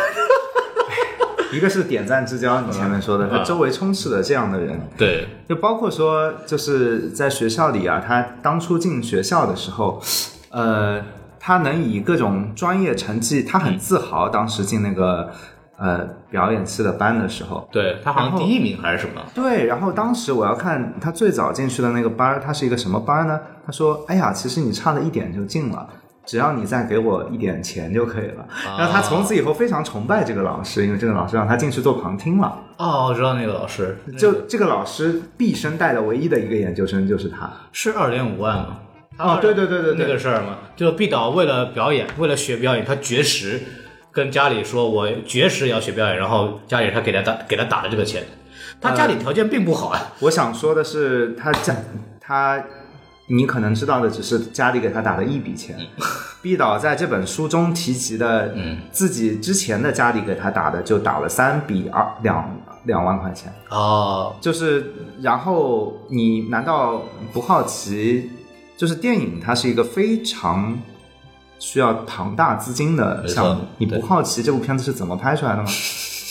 因为我觉得毕导的人生，如果你从小时候开始聊，反而不好了解。哦，对，就可以从对对对，确实。可以从他拍电影那个时间开始倒，因为他的他拍电影的很多细节可以看出他是一个什么样的人，包括他跟同事的关系怎么对变化的，就他的性格可以完全的体现出来。那么就来说一说吧。这个钱是吧？这个钱第一笔注册工资私的钱是他的岳父给他的，嗯，然后他还啊可以想见。岳父是什么呢？岳父众所周知就是妻子的爸爸。对，嗨，但他还专门强调了一句，他跟妻子认识的时候，并不知道妻子家在北京住别墅很有钱哦。嗯，我感觉像是一个偶像剧的故事呢。对，嗯，至于他的妻子为什么会跟他在一起，这个我也不知道了。人各有青菜萝卜各有所爱吧。啊你知道我们平时过年吃惯了大鱼大肉，就喜欢吃一些白菜萝卜。嗯，哎，我只是一个比喻啊，我没有把毕导比喻成白菜萝卜。嗯，但是我我只能说，你看就很多我随便一翻翻一页，啊，呃，我请岳父帮忙牵线，向他的两个好朋友借了三十万。我再翻一页给你看，随便一翻又是什么？还好我的岳父母帮我解决了剩下的十万。这种大概一共出现了六次左右，在这本书里。看完这本书是不是满满嘴都是还缺女婿嘛？然后，至于为什么这部片子选在海南拍摄呢？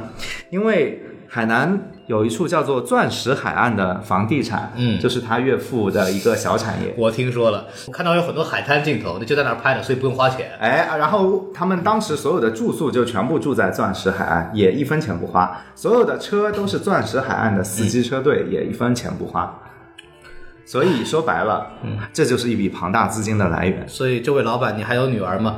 还有适龄的吗？我 我也想拍电影 你这是帮我问的吧？啊，对，也可以拿刀吧。我你你先你先来 行吧？我先你先来，然后你再，然后你离了以后我再放。哎对对对哎呦，太太过分，太过分了！我们是妯娌这太过分，太过分了！这个开玩笑，开玩笑啊！我不开玩笑啊，有人我说离婚这个开玩笑，有人还缺女婿吗？啊？对，哦，可以可以找他，钟队长好了好了，就是长得还是非常好的。嗯我们好好好好说，包括说，我们就拍你刚刚说的那场雨戏，那个出租车司机，我们申请到了海口的武警部队给我们做支援，用了一辆防爆车来洒水。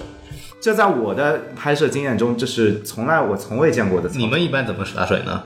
洒水车是专门有这么一辆洒水车的，呃，就是普通的洒水车广告公司就是有时候会联系的一些作业单位，啊洒水车就呃或者是修路的就这种，大概一天八百块吧。就 OK 就哎，我怎么把价格都，反正就是不贵啊，就就就一天八百包水吗？呃，不包水吧，好像啊，这样 但是就我从来没有听说过可以做出武警部队开防爆车来帮你喷水这种操作，有点迷幻。我的天呐，就是可以看见，就毕导在拍摄的过程当中用了很多超常规的配置，就感觉不像是一部电第一部电影长片，甚至是第一部作品应该有的这种配置，不像然后给他造成了这么一个后果。而且这个东西是呃起源还是因为毕导对这个项目有极强的偏执，就还是他他特别想他的作品啊一定是最顶配的东西，除了他之外都是最顶配的。哎，你知道海南啊，它基酒本来就贵嘛，对，然后就什么二十名演员全赶到了海南的钻石海岸，嗯，然后什么我的岳父岳母帮我解决了最后一笔资金的筹筹集，但是在我后面翻看的过程中，这远不是最后一次嗯筹、筹集。对，就是其实就是毕导这个人吧，就是就是轴，然后毕导他在里面有一句词让我看的就是想跟大家认真的聊一嗯下，就是毕导他说三十二岁第一次走上工作岗位，嗯，大家已经知道毕导的家庭啊，他的父母本身就不是一个条件很好的地方对对对出身，这样一一次一次支援他的梦想，说白了，说难听点，啃老了已经。嗯那啃完前面的老，他接着又啃岳父母，呃我有必要稍微补充一句话，就是毕导在考上大学之前，他复已经复读了两次了。对，而且就是第三次，他本来还想复读，然后父父母死活不让他复读，所以才就才这样子的，就考了一个就北方工业大学。他也本来想考北大的，他从本科开始就想考北大，对然后哎，你知道他为想考北大为什么吗？为什么呢？我现在可以跟你说一下，他小时候考北大初中了。啊，毕导小时候最喜欢歌手是老狼，老狼是清华的，啊他对标老狼，他要做北，他一定要去北大做歌手。对，因为毕的毕导以前的理想就想想当一名民谣歌手，对，但是不知道吧？但是他没有考上北大不重要，他到还是到了北京。到北京之后，他去了北京音乐学中央音乐学院，然后他他去到处找人问有没有人能教我唱歌，啊发，现没有。然后 然后后来有一个呃音乐制作人到学校来挑歌手，然后毕导去报名了，报名了以后。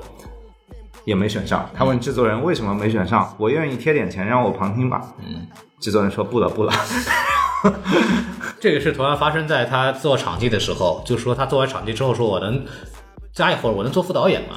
啊然后那个导演跟他说：“你是不要钱，但是你你要你要在那儿睡，你要占一个床，板，对然后你还占一口盒饭。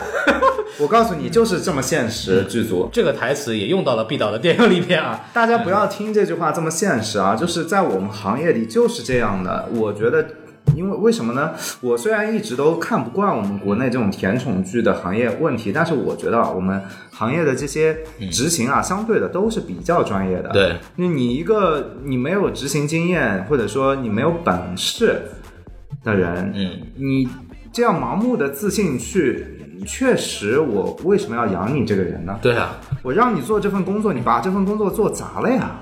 而且因为毕剧组人吃马绝，每天花很多钱的。对，每天花很多你钱。每一个人都希望这个人招来确实能用，对，对，就稍微好点的剧组，其实应聘压力就是那个竞争压力也是很大的。为什么我选他不选你啊？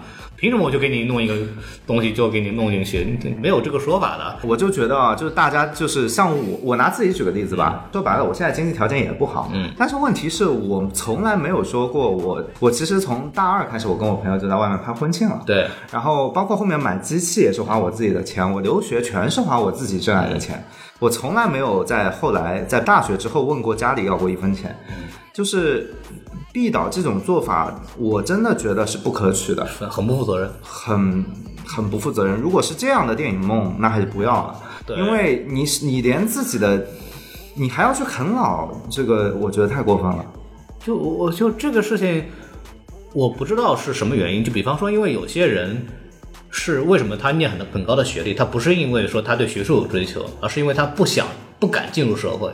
对，对这你的理解跟我一模一样。他觉得好像自己啥啥也没学会，然后也好像投简历出去，好像也找不到什么很好的工作，那怎么继续念书呗？反正念书就交了钱的事儿，对吧？念交了钱，你怎么也能念念念一个书，然后就不断的往上读。因为很多人都会问我，因为我在国外留学嘛，就很多人问说要在国外要不要念一个硕士，或者要不要念一个博士，甚至就是说，那我说你念个硕士可能是需要的。因为有些专业确实要，或者是你在找找工作方面是非常有用的，高一级总是有用的。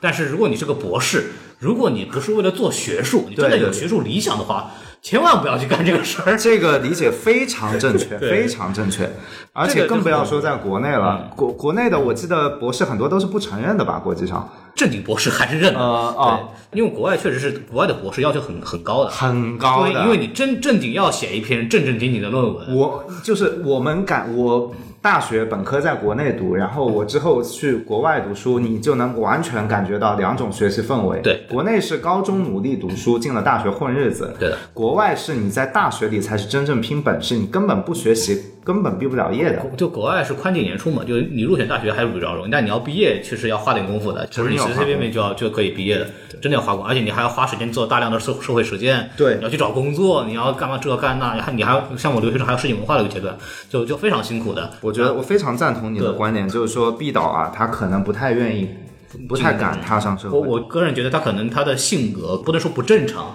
但是可能是偏孤僻的一种人。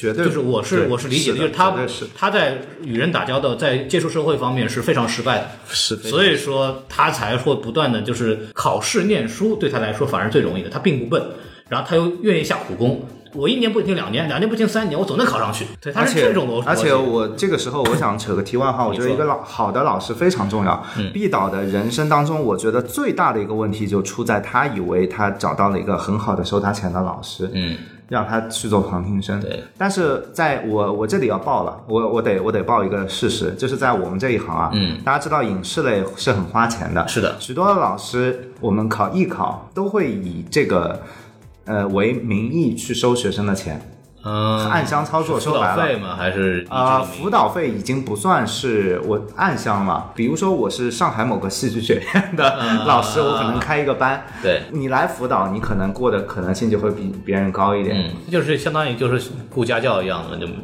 就一个班啊，一个班混眼这个我以前的学生就叫混眼熟，嗯然后大家知道这个片子里为什么有许多山东的学生，因为可能山东的同学就可以理解，山东是艺考非常大的一个省份，嗯每年呃都会有非常多的暗箱操作。山东壮汉赵虎虎，为什么说这句话？嗯你想一想，就是这个意思，这是有原因的。然后暗箱操作当中就存在着毕导碰到的这种老师，我就不点名道姓了。啊，他是北电北京电影学院的一个表演表演班的老师，他甚至我怀疑他都不是表演系正经本科老师。这个老师到后面已经有别的系主任，就是别的老师去找毕志飞谈了，说这个老师不适合教学生，你要不换一个教师吧？然后毕导说不。我一开始就是跟他进的做旁听生的，哦我要跟到底。结果这个老师就只有这这辈子就只教过毕毕志飞一个。然后毕志飞这边有一句非常可爱的台词，这个老师叫什么什么，因为同学们觉得他非常好，非常亲切，所以我看我还以为他接下去要给这个老师起个外号，所以他最后说，同学们都亲切的称他为某老师。这是什么语言？这是什么写写字的方式？真是大出我的所料。反正总之这个老师就跟他的旁白一个问题。反正这个老师，我就觉得，就像我们现在存社会上确实艺术类的同学们存在的这种骗钱老师吧。嗯，就是我我以前啊，我真的说一个实实际的，很多人碰到的事情。我以前考试艺术类不是分好几轮嘛？嗯，我过了第二轮之后，有个老师打电话直接就。跟我说，哎呀，你这个名额啊，现在卡在第几位了？啊我们知道，我们可能最后一个名额四十九位，你在第五十一位。比如说，你看啊，你要么你补一点这个费用，然后把你提往上提，啊，直接这么跟你说直接来的。啊，他也不是说我帮你再辅导一下，你给我点钱，帮你往上提，他是直接给你提分数。对，我直接把电话挂了。我那个时候我就直接把电话挂了。我的天，我说这种学校我进来干嘛？然后，然后这个啊，我甚至可以告诉大家，这个是常态。你们听到不要觉得奇怪啊，这个东西我我工作十年了，我什么都见过了。这种东西在我听到的事情里，几乎已经成为常态了。因为艺你是你是艺考，因为前段时间我国不是沸扬闹了一个很大的事情，就是这个考高考的这个替啊，替考替考事件或者说换人事件。替考事件应该相对还是比较少的。他换就比方说高考，现在有很多人可能是他其实分数过了，但是因为这个关系户的原因，把他的呃录取给名额给给顶下来了，对。然后毕导就是因为遭遇了这样一个老师，这样一个老师，他在一直在鼓励毕导，嗯就是你知道他在要赚钱的时候，他会说什么？就像，嘿，我这里有一本，我看你骨骼惊奇，什么六根清净啊我天生就是练武奇才啊！我这里有一本，只要 对，然后你只要付给我两万块钱，啊你就可以来做旁听生。嗯，就是因为这种鼓，这种诈骗式的鼓励，让毕导产生了自信，你懂了吗？就很恐怖。我我我其实是这样，就是我爸，我跟我爸聊过毕导这个事情，然后他跟我说过一个事，他跟我说说这种这个人就是坏在他有一个有钱的岳父上面了。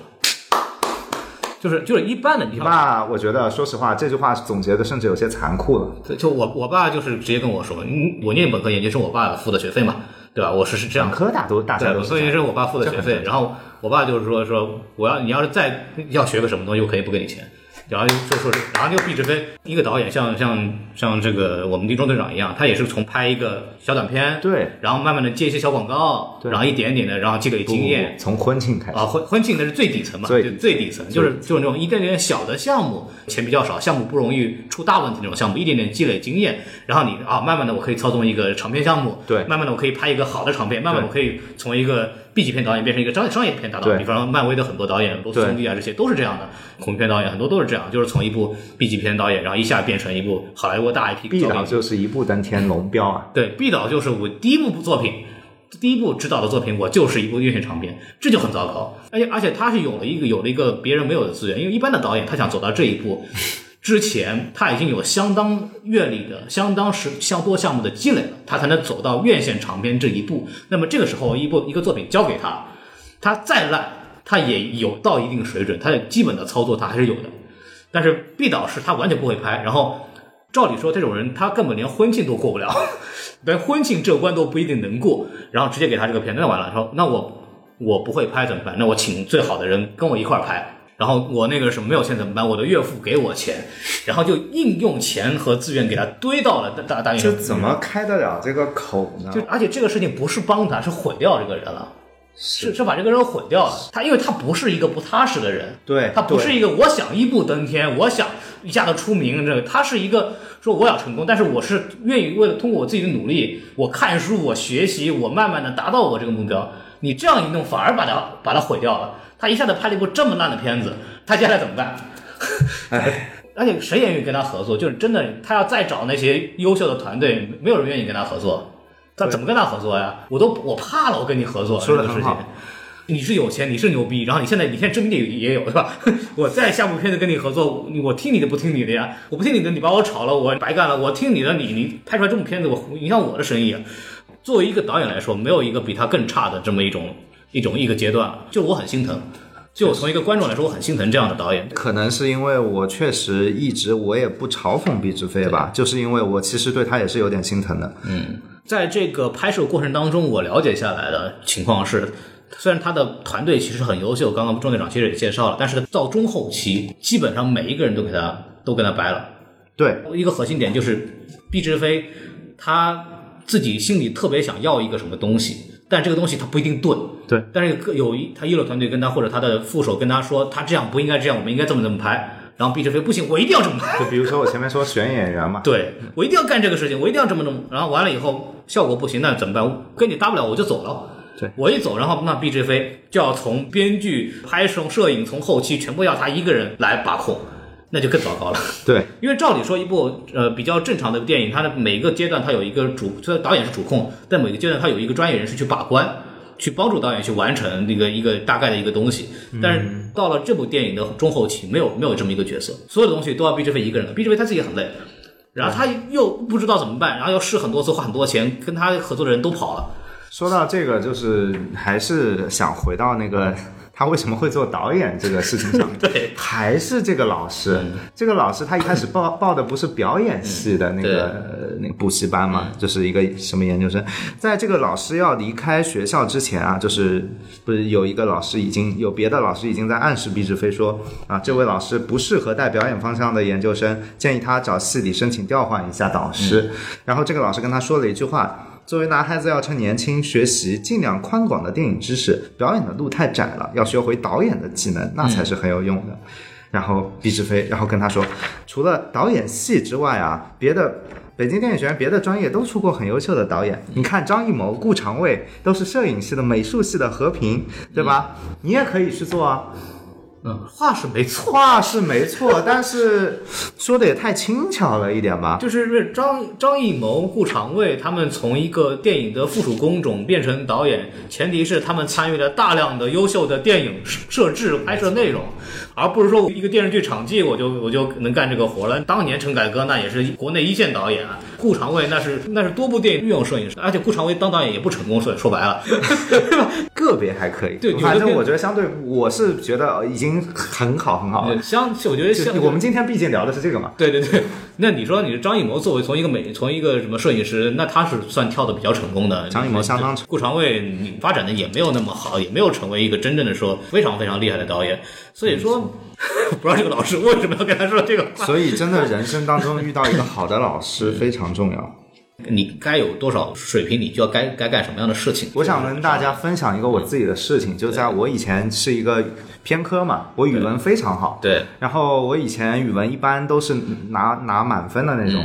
然后有一次默古诗，嗯然后我们学校是那种小学一年级就要开始读《古文观止》的，嗯，就是压力会非常大的那种。然后有一次默默东西，然后默完之后我拿了七十几吧，七十八左右，嗯，然后老师把我跟其他不及格的同学叫办公室里，嗯，一起骂。然后骂完之后，我说我犟嘛，嗯，我说我不是及格了吗？嗯。就是为什么我你要叫我过来？对，我们老师很生气，他就把纸撕了扔到我脸上，他就问我：“你就这点出息啊？”从此以后，我小朋友人生观就改变了，因为我发现，确实，当你处在七十八的时候，你的视线到底是看着一百分，还是看着六十分？六十分很重要，但是提升的是你自己的东西，嗯，你一定要就是踏实的去提升上去，嗯，你看着一百分的时候，你要确实你要知道，你就要往那个方向上走，而不是老师告诉你，就是这种老师就是不负责任，他说话。嗯，他说话，他跟你虽然这么说，但是我我觉得老师说说这句话的时候，他忘了他有一个有钱的岳父，或者当时他没有岳父。没有岳父，那个时候他没有。就我觉得这话本身倒没有错，但是就你就张还是那句话，就张艺谋在成为导演之前，他也是拍了《黄土地》，拍了那些其他的很优秀的作品的。他本身是一个优秀的摄影师，因为张艺谋也是从给他的工厂工人拍照片来起来的。啊，对，从那个时候就证明了他有天赋。可扎实了就。张艺谋当时是怎么出名的？最早是因为给人拍相片，他的所有的工友都愿意找他拍相片，因为找他拍相片就能找到工作，因为拍的好看。呗，就是他是有天赋技能的。那么毕导虽然对他不了解，但是感觉他在艺术上并没有展现出什么的才华。我觉得啊周周围这种莫须有的鼓励，就是我为什么我可以直接的告诉大家，我为什么待在上海做影视，明明中国的影视中心是北京，对对对，因为我觉得北京的圈子太浮华了，大家都在互相的捧。但是我觉得大家如果在没有实力的情况下，就不应该捧。对就是该不好的东西就是不好的。如果你说了我飘了，那么我接下去就找不到自己的位置了。但是毕导的周围因为这种人太多了，就是捧了之后，毕导发生了什么事情，我给大家念一下。嗯，甚至对毕导的生活产生了影响。哦，毕导在有了这些人捧他说你怎么样天赋异禀之后，嗯，他在谈，他说大学没有谈过恋爱，但是在上大二的时候，他看到公共课上有一个很文静漂亮、爱穿红色衣服的女孩。终于有一次，他下课主动找人家聊天，跟人家认识，并要了电话号码。他们还约出去游玩了半天，但是很快他的一个老乡，就是女同学的一个老乡，一个大四的男生出现了，气势汹汹，开始跟我正面竞争。思前想后，我觉得还是应该专心于自学电影，不能因为谈情说爱的竞争和心理波动，影响自己定下的考电影的导演的研究生理想目标。我告诉女孩，我选择放弃。女孩来到我的宿舍楼下，把我呼了下来。我看到她眼里闪烁着泪花。就是我告诉他，我真的放弃了，他一句话也没再说，眼里含着泪花走了。我伤了这位女孩的心，是我人生中特别愧疚的一事一件事情。当时的选择全都是为了追逐我那个电影梦啊！嗯，我不知道这个故事有几分他是真心的，就是真的，我已经不管了。他哪怕姐姐，我就我就当这个漂亮的、文静、漂亮、爱穿红色衣服的女孩是真的，含着泪花跟他说吧。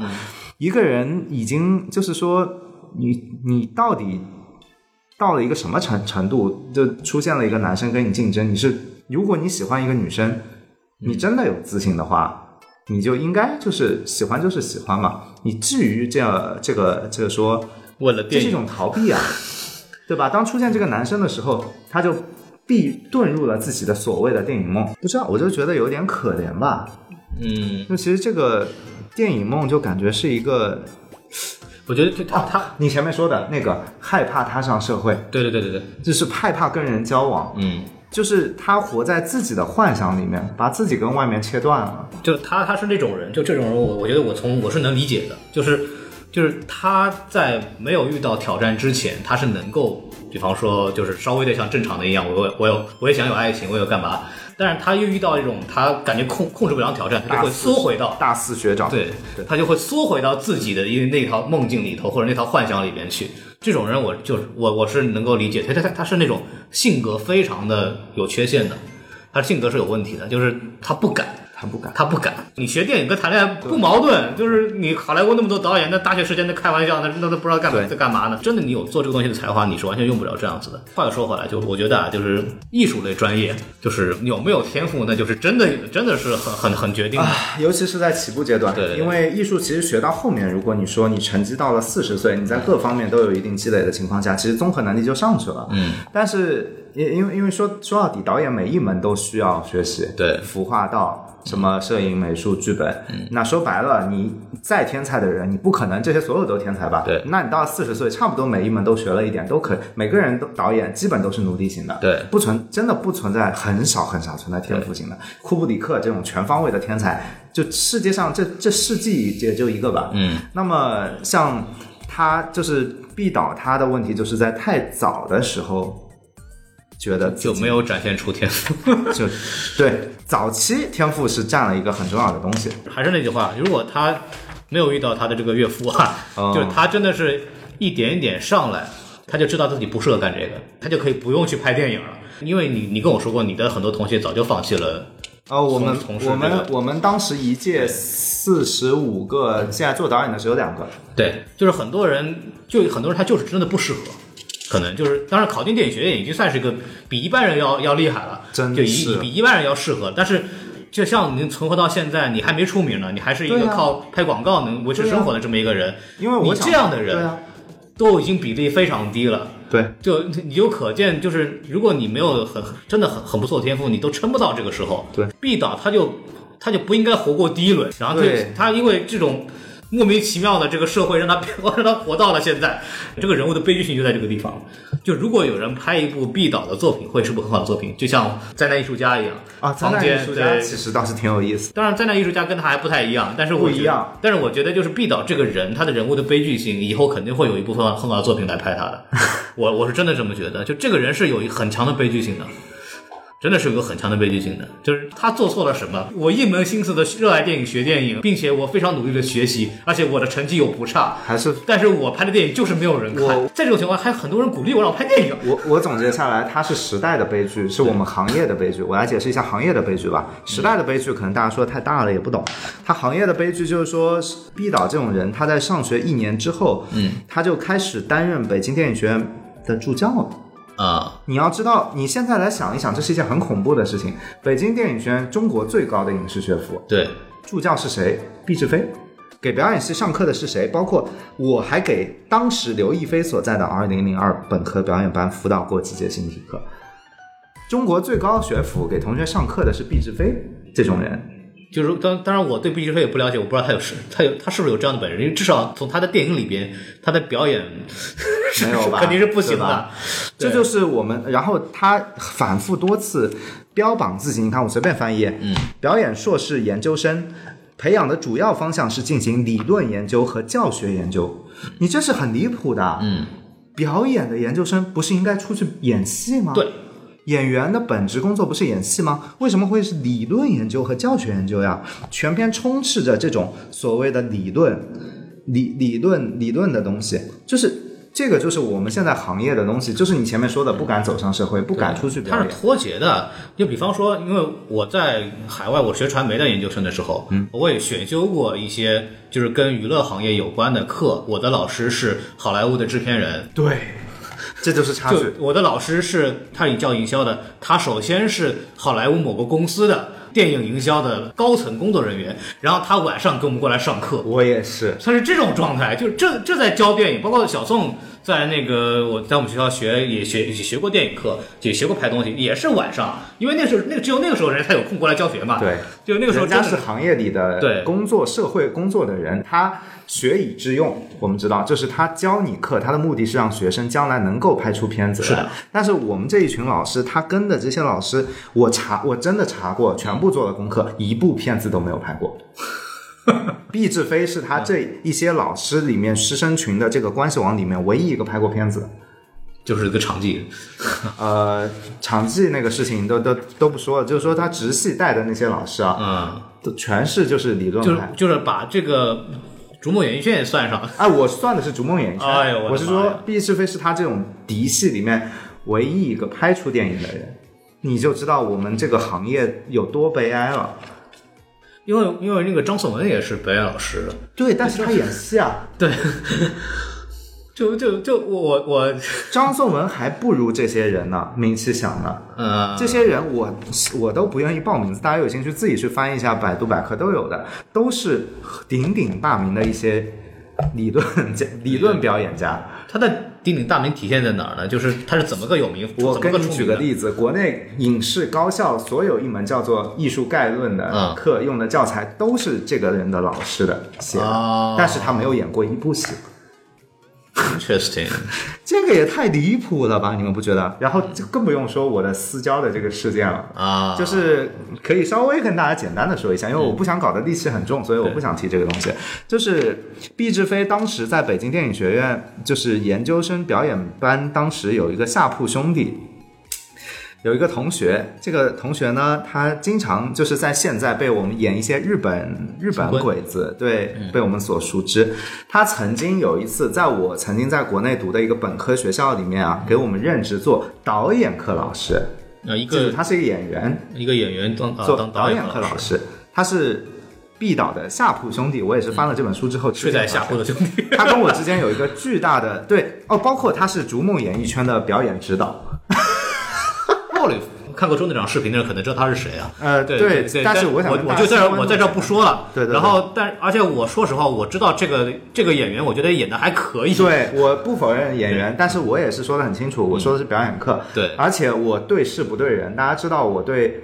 电影和片子和人是分开讲的。你是演员的时候 OK，但是你作为人来说，这个人是我见过最卑劣的人之一了。性性格也好，各种也好，透露着这部《逐梦演艺圈》里体现出来的那种副导演、导演的那种老板人渣的气质。就是上课就是投屏大荧幕背景桌面背景一个男的，就是他自己的照片。上课让女朋不是让女同学上来给他按按摩肩膀，然后是就各种言辞都非常的透什么。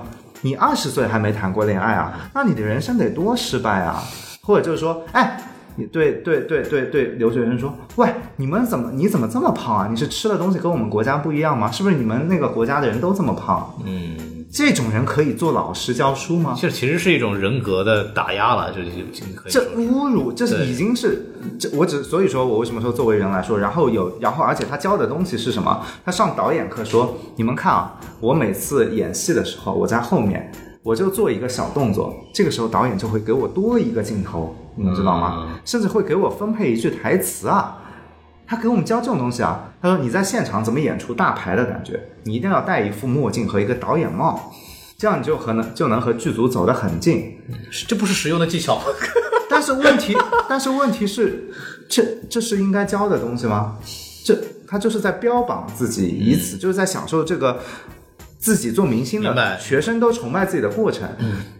中国的教育界充斥着这样的老师。后来我实在是我听完两节课我听不下去了，嗯，然后我跟学学校里写了一封信，我们当时意见很统一，然后写了呃写了一个邮件说这个能不能把原来的老师换回来？原来老师真的很好，对，然后，然后学校就是说维持现状嘛。然后我说那我就不上这个课了。然后最后一个礼拜考试周前，他说史天你过来上这个课，我还让你及格。嗯，然后我听到这句话我就毛了，那那我就不去了。最后我就这个我就没有本科文凭因为这个。导演课就没有没有学位，但是因为下对我这个导演课是零，最后记零，然后我就因为这件事情我没有本科文凭，然后下一届我的下一届又有一个顶顶尖的学生出来跟他对着干，这个时候学校意识到问题了，他就走了。走了之后，现在到了他下一个学校，在我的视频，我把以前也做过说过我跟他的这个事情，对出来收到了很多同学的这个私信，然后十十打底十个，这次做完之后又收到了，说真的就是自己不知道怎么办，自己经历的事情都跟我当时我看到的一模一样。他们跟我说，自己的家里说你再忍一下，他就是一个老师，你上完他的课，你只要他的学分，你顺利毕业你就完事了，你计较这么多干嘛呢？但学生就是咽不下这口气。学表演的人是很浪漫的，对，他们是冲着这个自己能创造这个优秀的角色来，但每天要受到这种侮辱，包括说他们跟我说，男生跟女生他强制他们做很亲密的。这种动作，那对学生来说，这些有一些太多余了，就是然后，反正他们说还就是看了我的视频，他们至少知道自己是没错的。那我劝他们，大家还是不要，就是这就是我们的体制，这就是悲哀，这就是毕导的这个圈子到底是怎么回事？逐梦演艺圈的圈子，在我们国家确实存在这样的副导演很多，一批人就是这样肮脏的，但是它不是绝对的，中国也是有相对纯粹，大家就是说靠实力吃饭的很多人的。啊，就是换句话说，之前我们之前我就是有节目里面请过来一个，他在横店做了一段时间群众演员，嗯，然后我就问他说说都说横店他那个演员选那种那种小小小演员啊，是有很多潜规则，他说有。就是他说确实有，但是也没有说大家说的那么多，对，因为他要选这个人，他要担责任的，对。他也不会瞎选。就还说回来，就是比方说毕志飞导演想拍这个片子，他为了按他的说法是为了展现出这个演艺圈的真实现现状，嗯，但实际上他的拍摄方法和他的拍摄能力，把它变成一部就是说说他喜剧片也不是吧，反正就就是我们无法从他的片子里边感受到演艺圈的残酷，没错，就因为他没有，就他拍的片子，我感觉他更不是演拍演艺圈？太不残酷了，就就感觉他像，就还说好了，就他自己并没有拍过什么片子，他对演艺圈也根本不了解，然后他就拍了一部想说展示演艺圈真实情况的片子，怎么怎么玩得了？怎么可能干这个干得出来这个事儿？他他就做不到。他一直标榜自己的两部片子，一部是前面说的那个他去做场记的一部片子，全整本大概三十五万字的自传里，这部片子出现了十次，嗯，就是自自己作为一个场记，作为一个最接近导演的工种啊。当然，我实际上在我的现场我都不知道场这个，然后。然后还另一部片子就是说，虽然没有署他的姓名，叫做《朱家花园》，但是是他主编剧的一部，啊，那个豆瓣上有他的那个名字，有名字了。对，有毕志飞了。哇塞！嗯他说他说自己当时可是写了邀请陈坤来给他做戏，他是中国当代最年轻的编剧，嗯，他是这样说的。然后自己当时逐梦演艺圈最开始的人物也是按照陈坤来写。啊，对对，这我听说了。然后陈坤之后，他发现陈坤突然看了剧本，说：“哎呀，后来发现陈坤好多年不拍戏了，他有些担心，后来就换成了林志颖。”然后他还愿意为林志颖改戏，结果林志颖也没接。他说他就不喜欢这种大牌，就是要给他们排档期，为迁就大牌牺牲工牺牲就是作业。他最后想不迁就了，我自己上，我要成我要把戏做到最好，这是他的逻辑。哎我就而，而且这个说到明星这个事儿，我还记得当时这个片子之所以出名，就是有很多明星录 VCR 给他站台，真的嗯，孙楠啊那些什么，就是还有什么叫我忘了，还就具体有一，就当时是有一段那个 VCR，就是各各个明星，而且当时是一个活动，好像是不是海南一个什么电影节，啊，那就懂了。对对对，然后据说好像是那个电影节本来最大的金主就是他他丈老丈人，然后这我我是知道这个事儿，我瞬间了然了。但是对于一般的人来说，他就觉得我操，这个片子怎么这个面子很大呀？对，然后当然还有另外一个新闻，大家应该很有印象，就是什么无数的什么业内专家有一个座谈会，探讨《逐梦演艺圈》这部作品的优秀。我服了，呃，就是而且那个还有一段物料我印象也很深，就是有一段那个他们做点映，他们就做做那个学校点映，学校点映，对，做去了不少很多大学做点映，学校什么反应？然后专门做了一段 VCR，也是说什么二十二场校园路演，欢声笑语，这好评如潮，欢声笑语我是信的，好评，他那个就是那种像我们看观影场的那种，是那个映后的这么一个小视频嘛，就记录大家的这个什么反应什么的，非常满意。当时我。就当时就大家很多人是以这个东西为这个攻击由头，说这个电影背后是不是有严重的贪腐和这个什么啊权力现象？还真没吧？但实际上一查，确实还真没，没有，顶多就是他岳父面子大，花花了点钱，对，就就这还真没有。就这个事情就就因为当时毕导自己说我很冤枉的，我就是常规的做了一个电影说到贪腐，我要跟你再说一个毕志飞以前惊人的经历。啊，你说一说，他参与过什么样？他除了拥有就类似于龙标，批过龙标给他，然后拥有这种北大、清华，他还担任过中宣部五个一工程的电影组评委。中宣部我们在顺义的一个度假村里封闭进行评奖，每天上午、下午各看几部电影。我作为青年大学生全体代表，担任了中宣部十一届五个一工程评委电影组的评委。嗯，这个呃我可以理解是为了吸收年轻人的审美，但是大家要知道，我们国家的官方的大顶级评审竟然是这样的人的时候，你们会不会觉得哪里好像行业出了点问题啊？就是啊，我说了，我说句老实话，作为一个呃老老老老电影观众，我已经不在乎。我们五个一的评出什么电影了。对，我到现在都有一点还，我其实也是老老江湖了，我还是对这种事情有点不理解，嗯，难以理喻它的操作模式到底是什么而且。在咱们国家的这个文化的产业吧，它，哎，就这种事情，我已经有点见怪不怪。获得并且获得国家公派留学生资格，每个月一由一千美元的补助升到了每个月一千五百美元，这是给毕志飞的补助。你想一想，国家的资源倾斜在他身上，每个月一千五百美元。在我留学的一年里，由于美国到处奔波。交通费、食宿费都是一大笔钱，我的女朋友还支援了我五六万块钱，嗯，所以我说这不可取吧，是吧？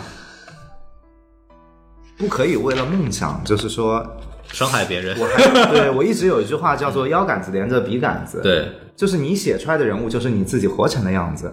你你一旦接受了你自己的这种设定，你写出来的人物都会变形的，你的整个道德衡量的标准就偏掉了。你想描写一个好人的时候，但事实上因为你这个人并不好，你描写出来的好人他也是拥拥有一颗奇奇怪怪的这个道德道德观的一个人。稍微往引申一点，就是当年文革时期有一句话叫“人有多大胆，地有多大”，啊，但是理论上应该是反过来的。是对，这就是这就是本末倒置的这个东西，引在其他领域也经常发生，然后造成了非常严重的后果。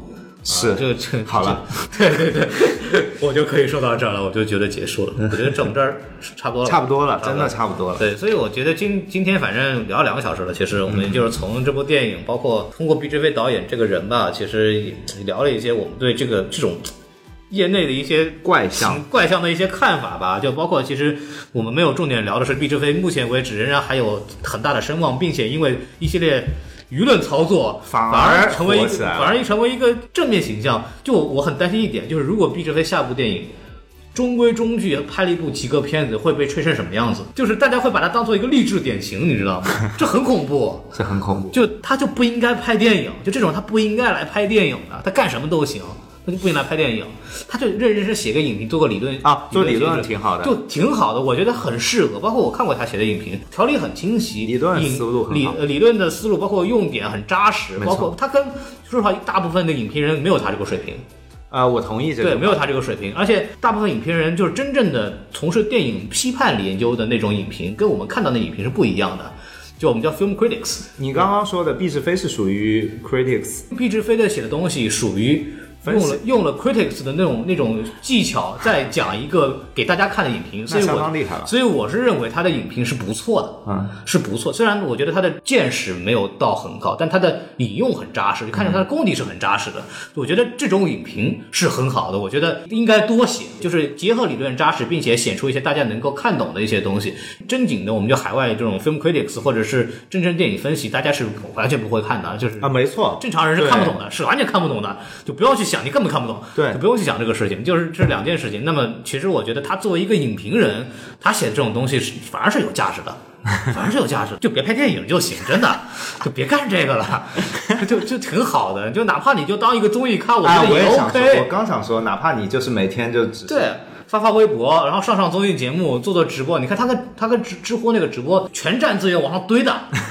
哦，真的真的是这样，我了解下来，真的就是这样。那个开玩笑，跟他他跟那个法学学者做那个肖战这个这个事情的，啊，还有脱口秀嘛，对，他上那个吐吐槽大会，吐槽大会。嘛，就是思路非常清晰，就看得出来，就是他是一个正常人，你知道吗？对，谈吐。而而且是一个有有过阅历，也些有一定经历的正常人。对对，他不是一种完全没有任何的这个临场的反应的，他是可以的，但他就是不能当导演，这个很重要。你就像让李诞来拍电影一样啊！对对你现在让李诞上手啊，李诞说实话脑子也好，脑子也很好。对啊李诞拍电影应该不会太差。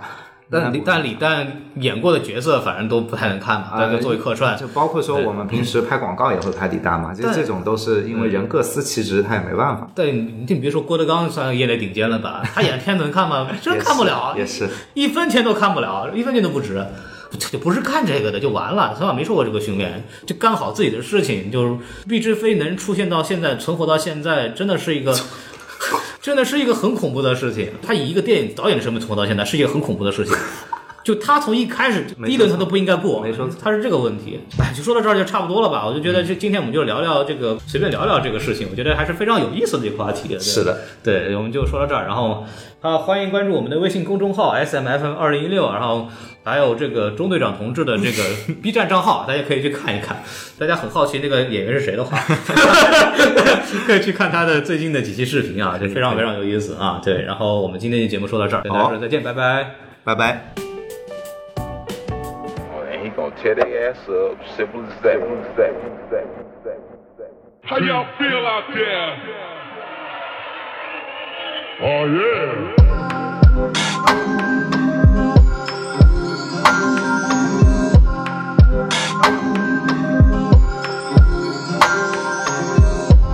学校没发你录取通知，你怪公司没给你任何机会。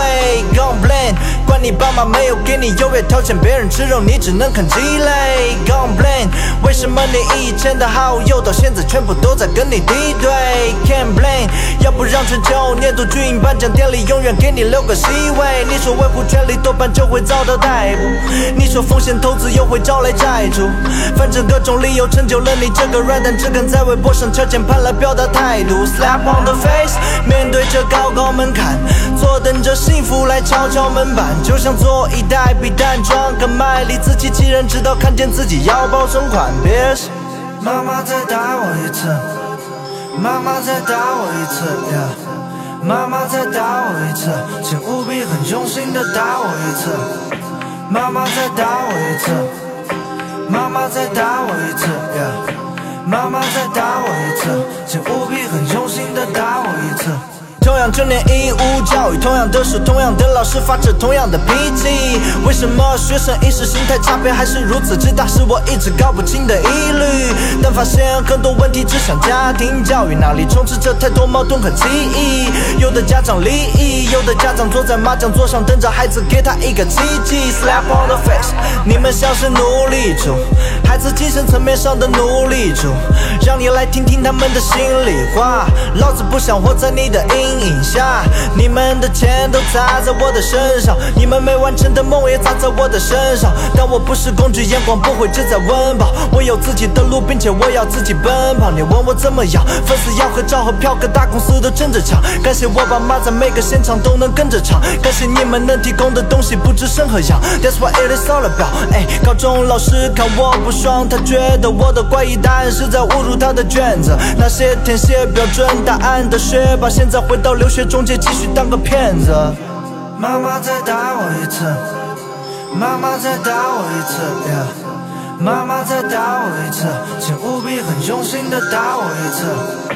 妈妈再打我一次，妈妈再打我一次呀。妈妈再打我一次，请务必很用心的打我一次。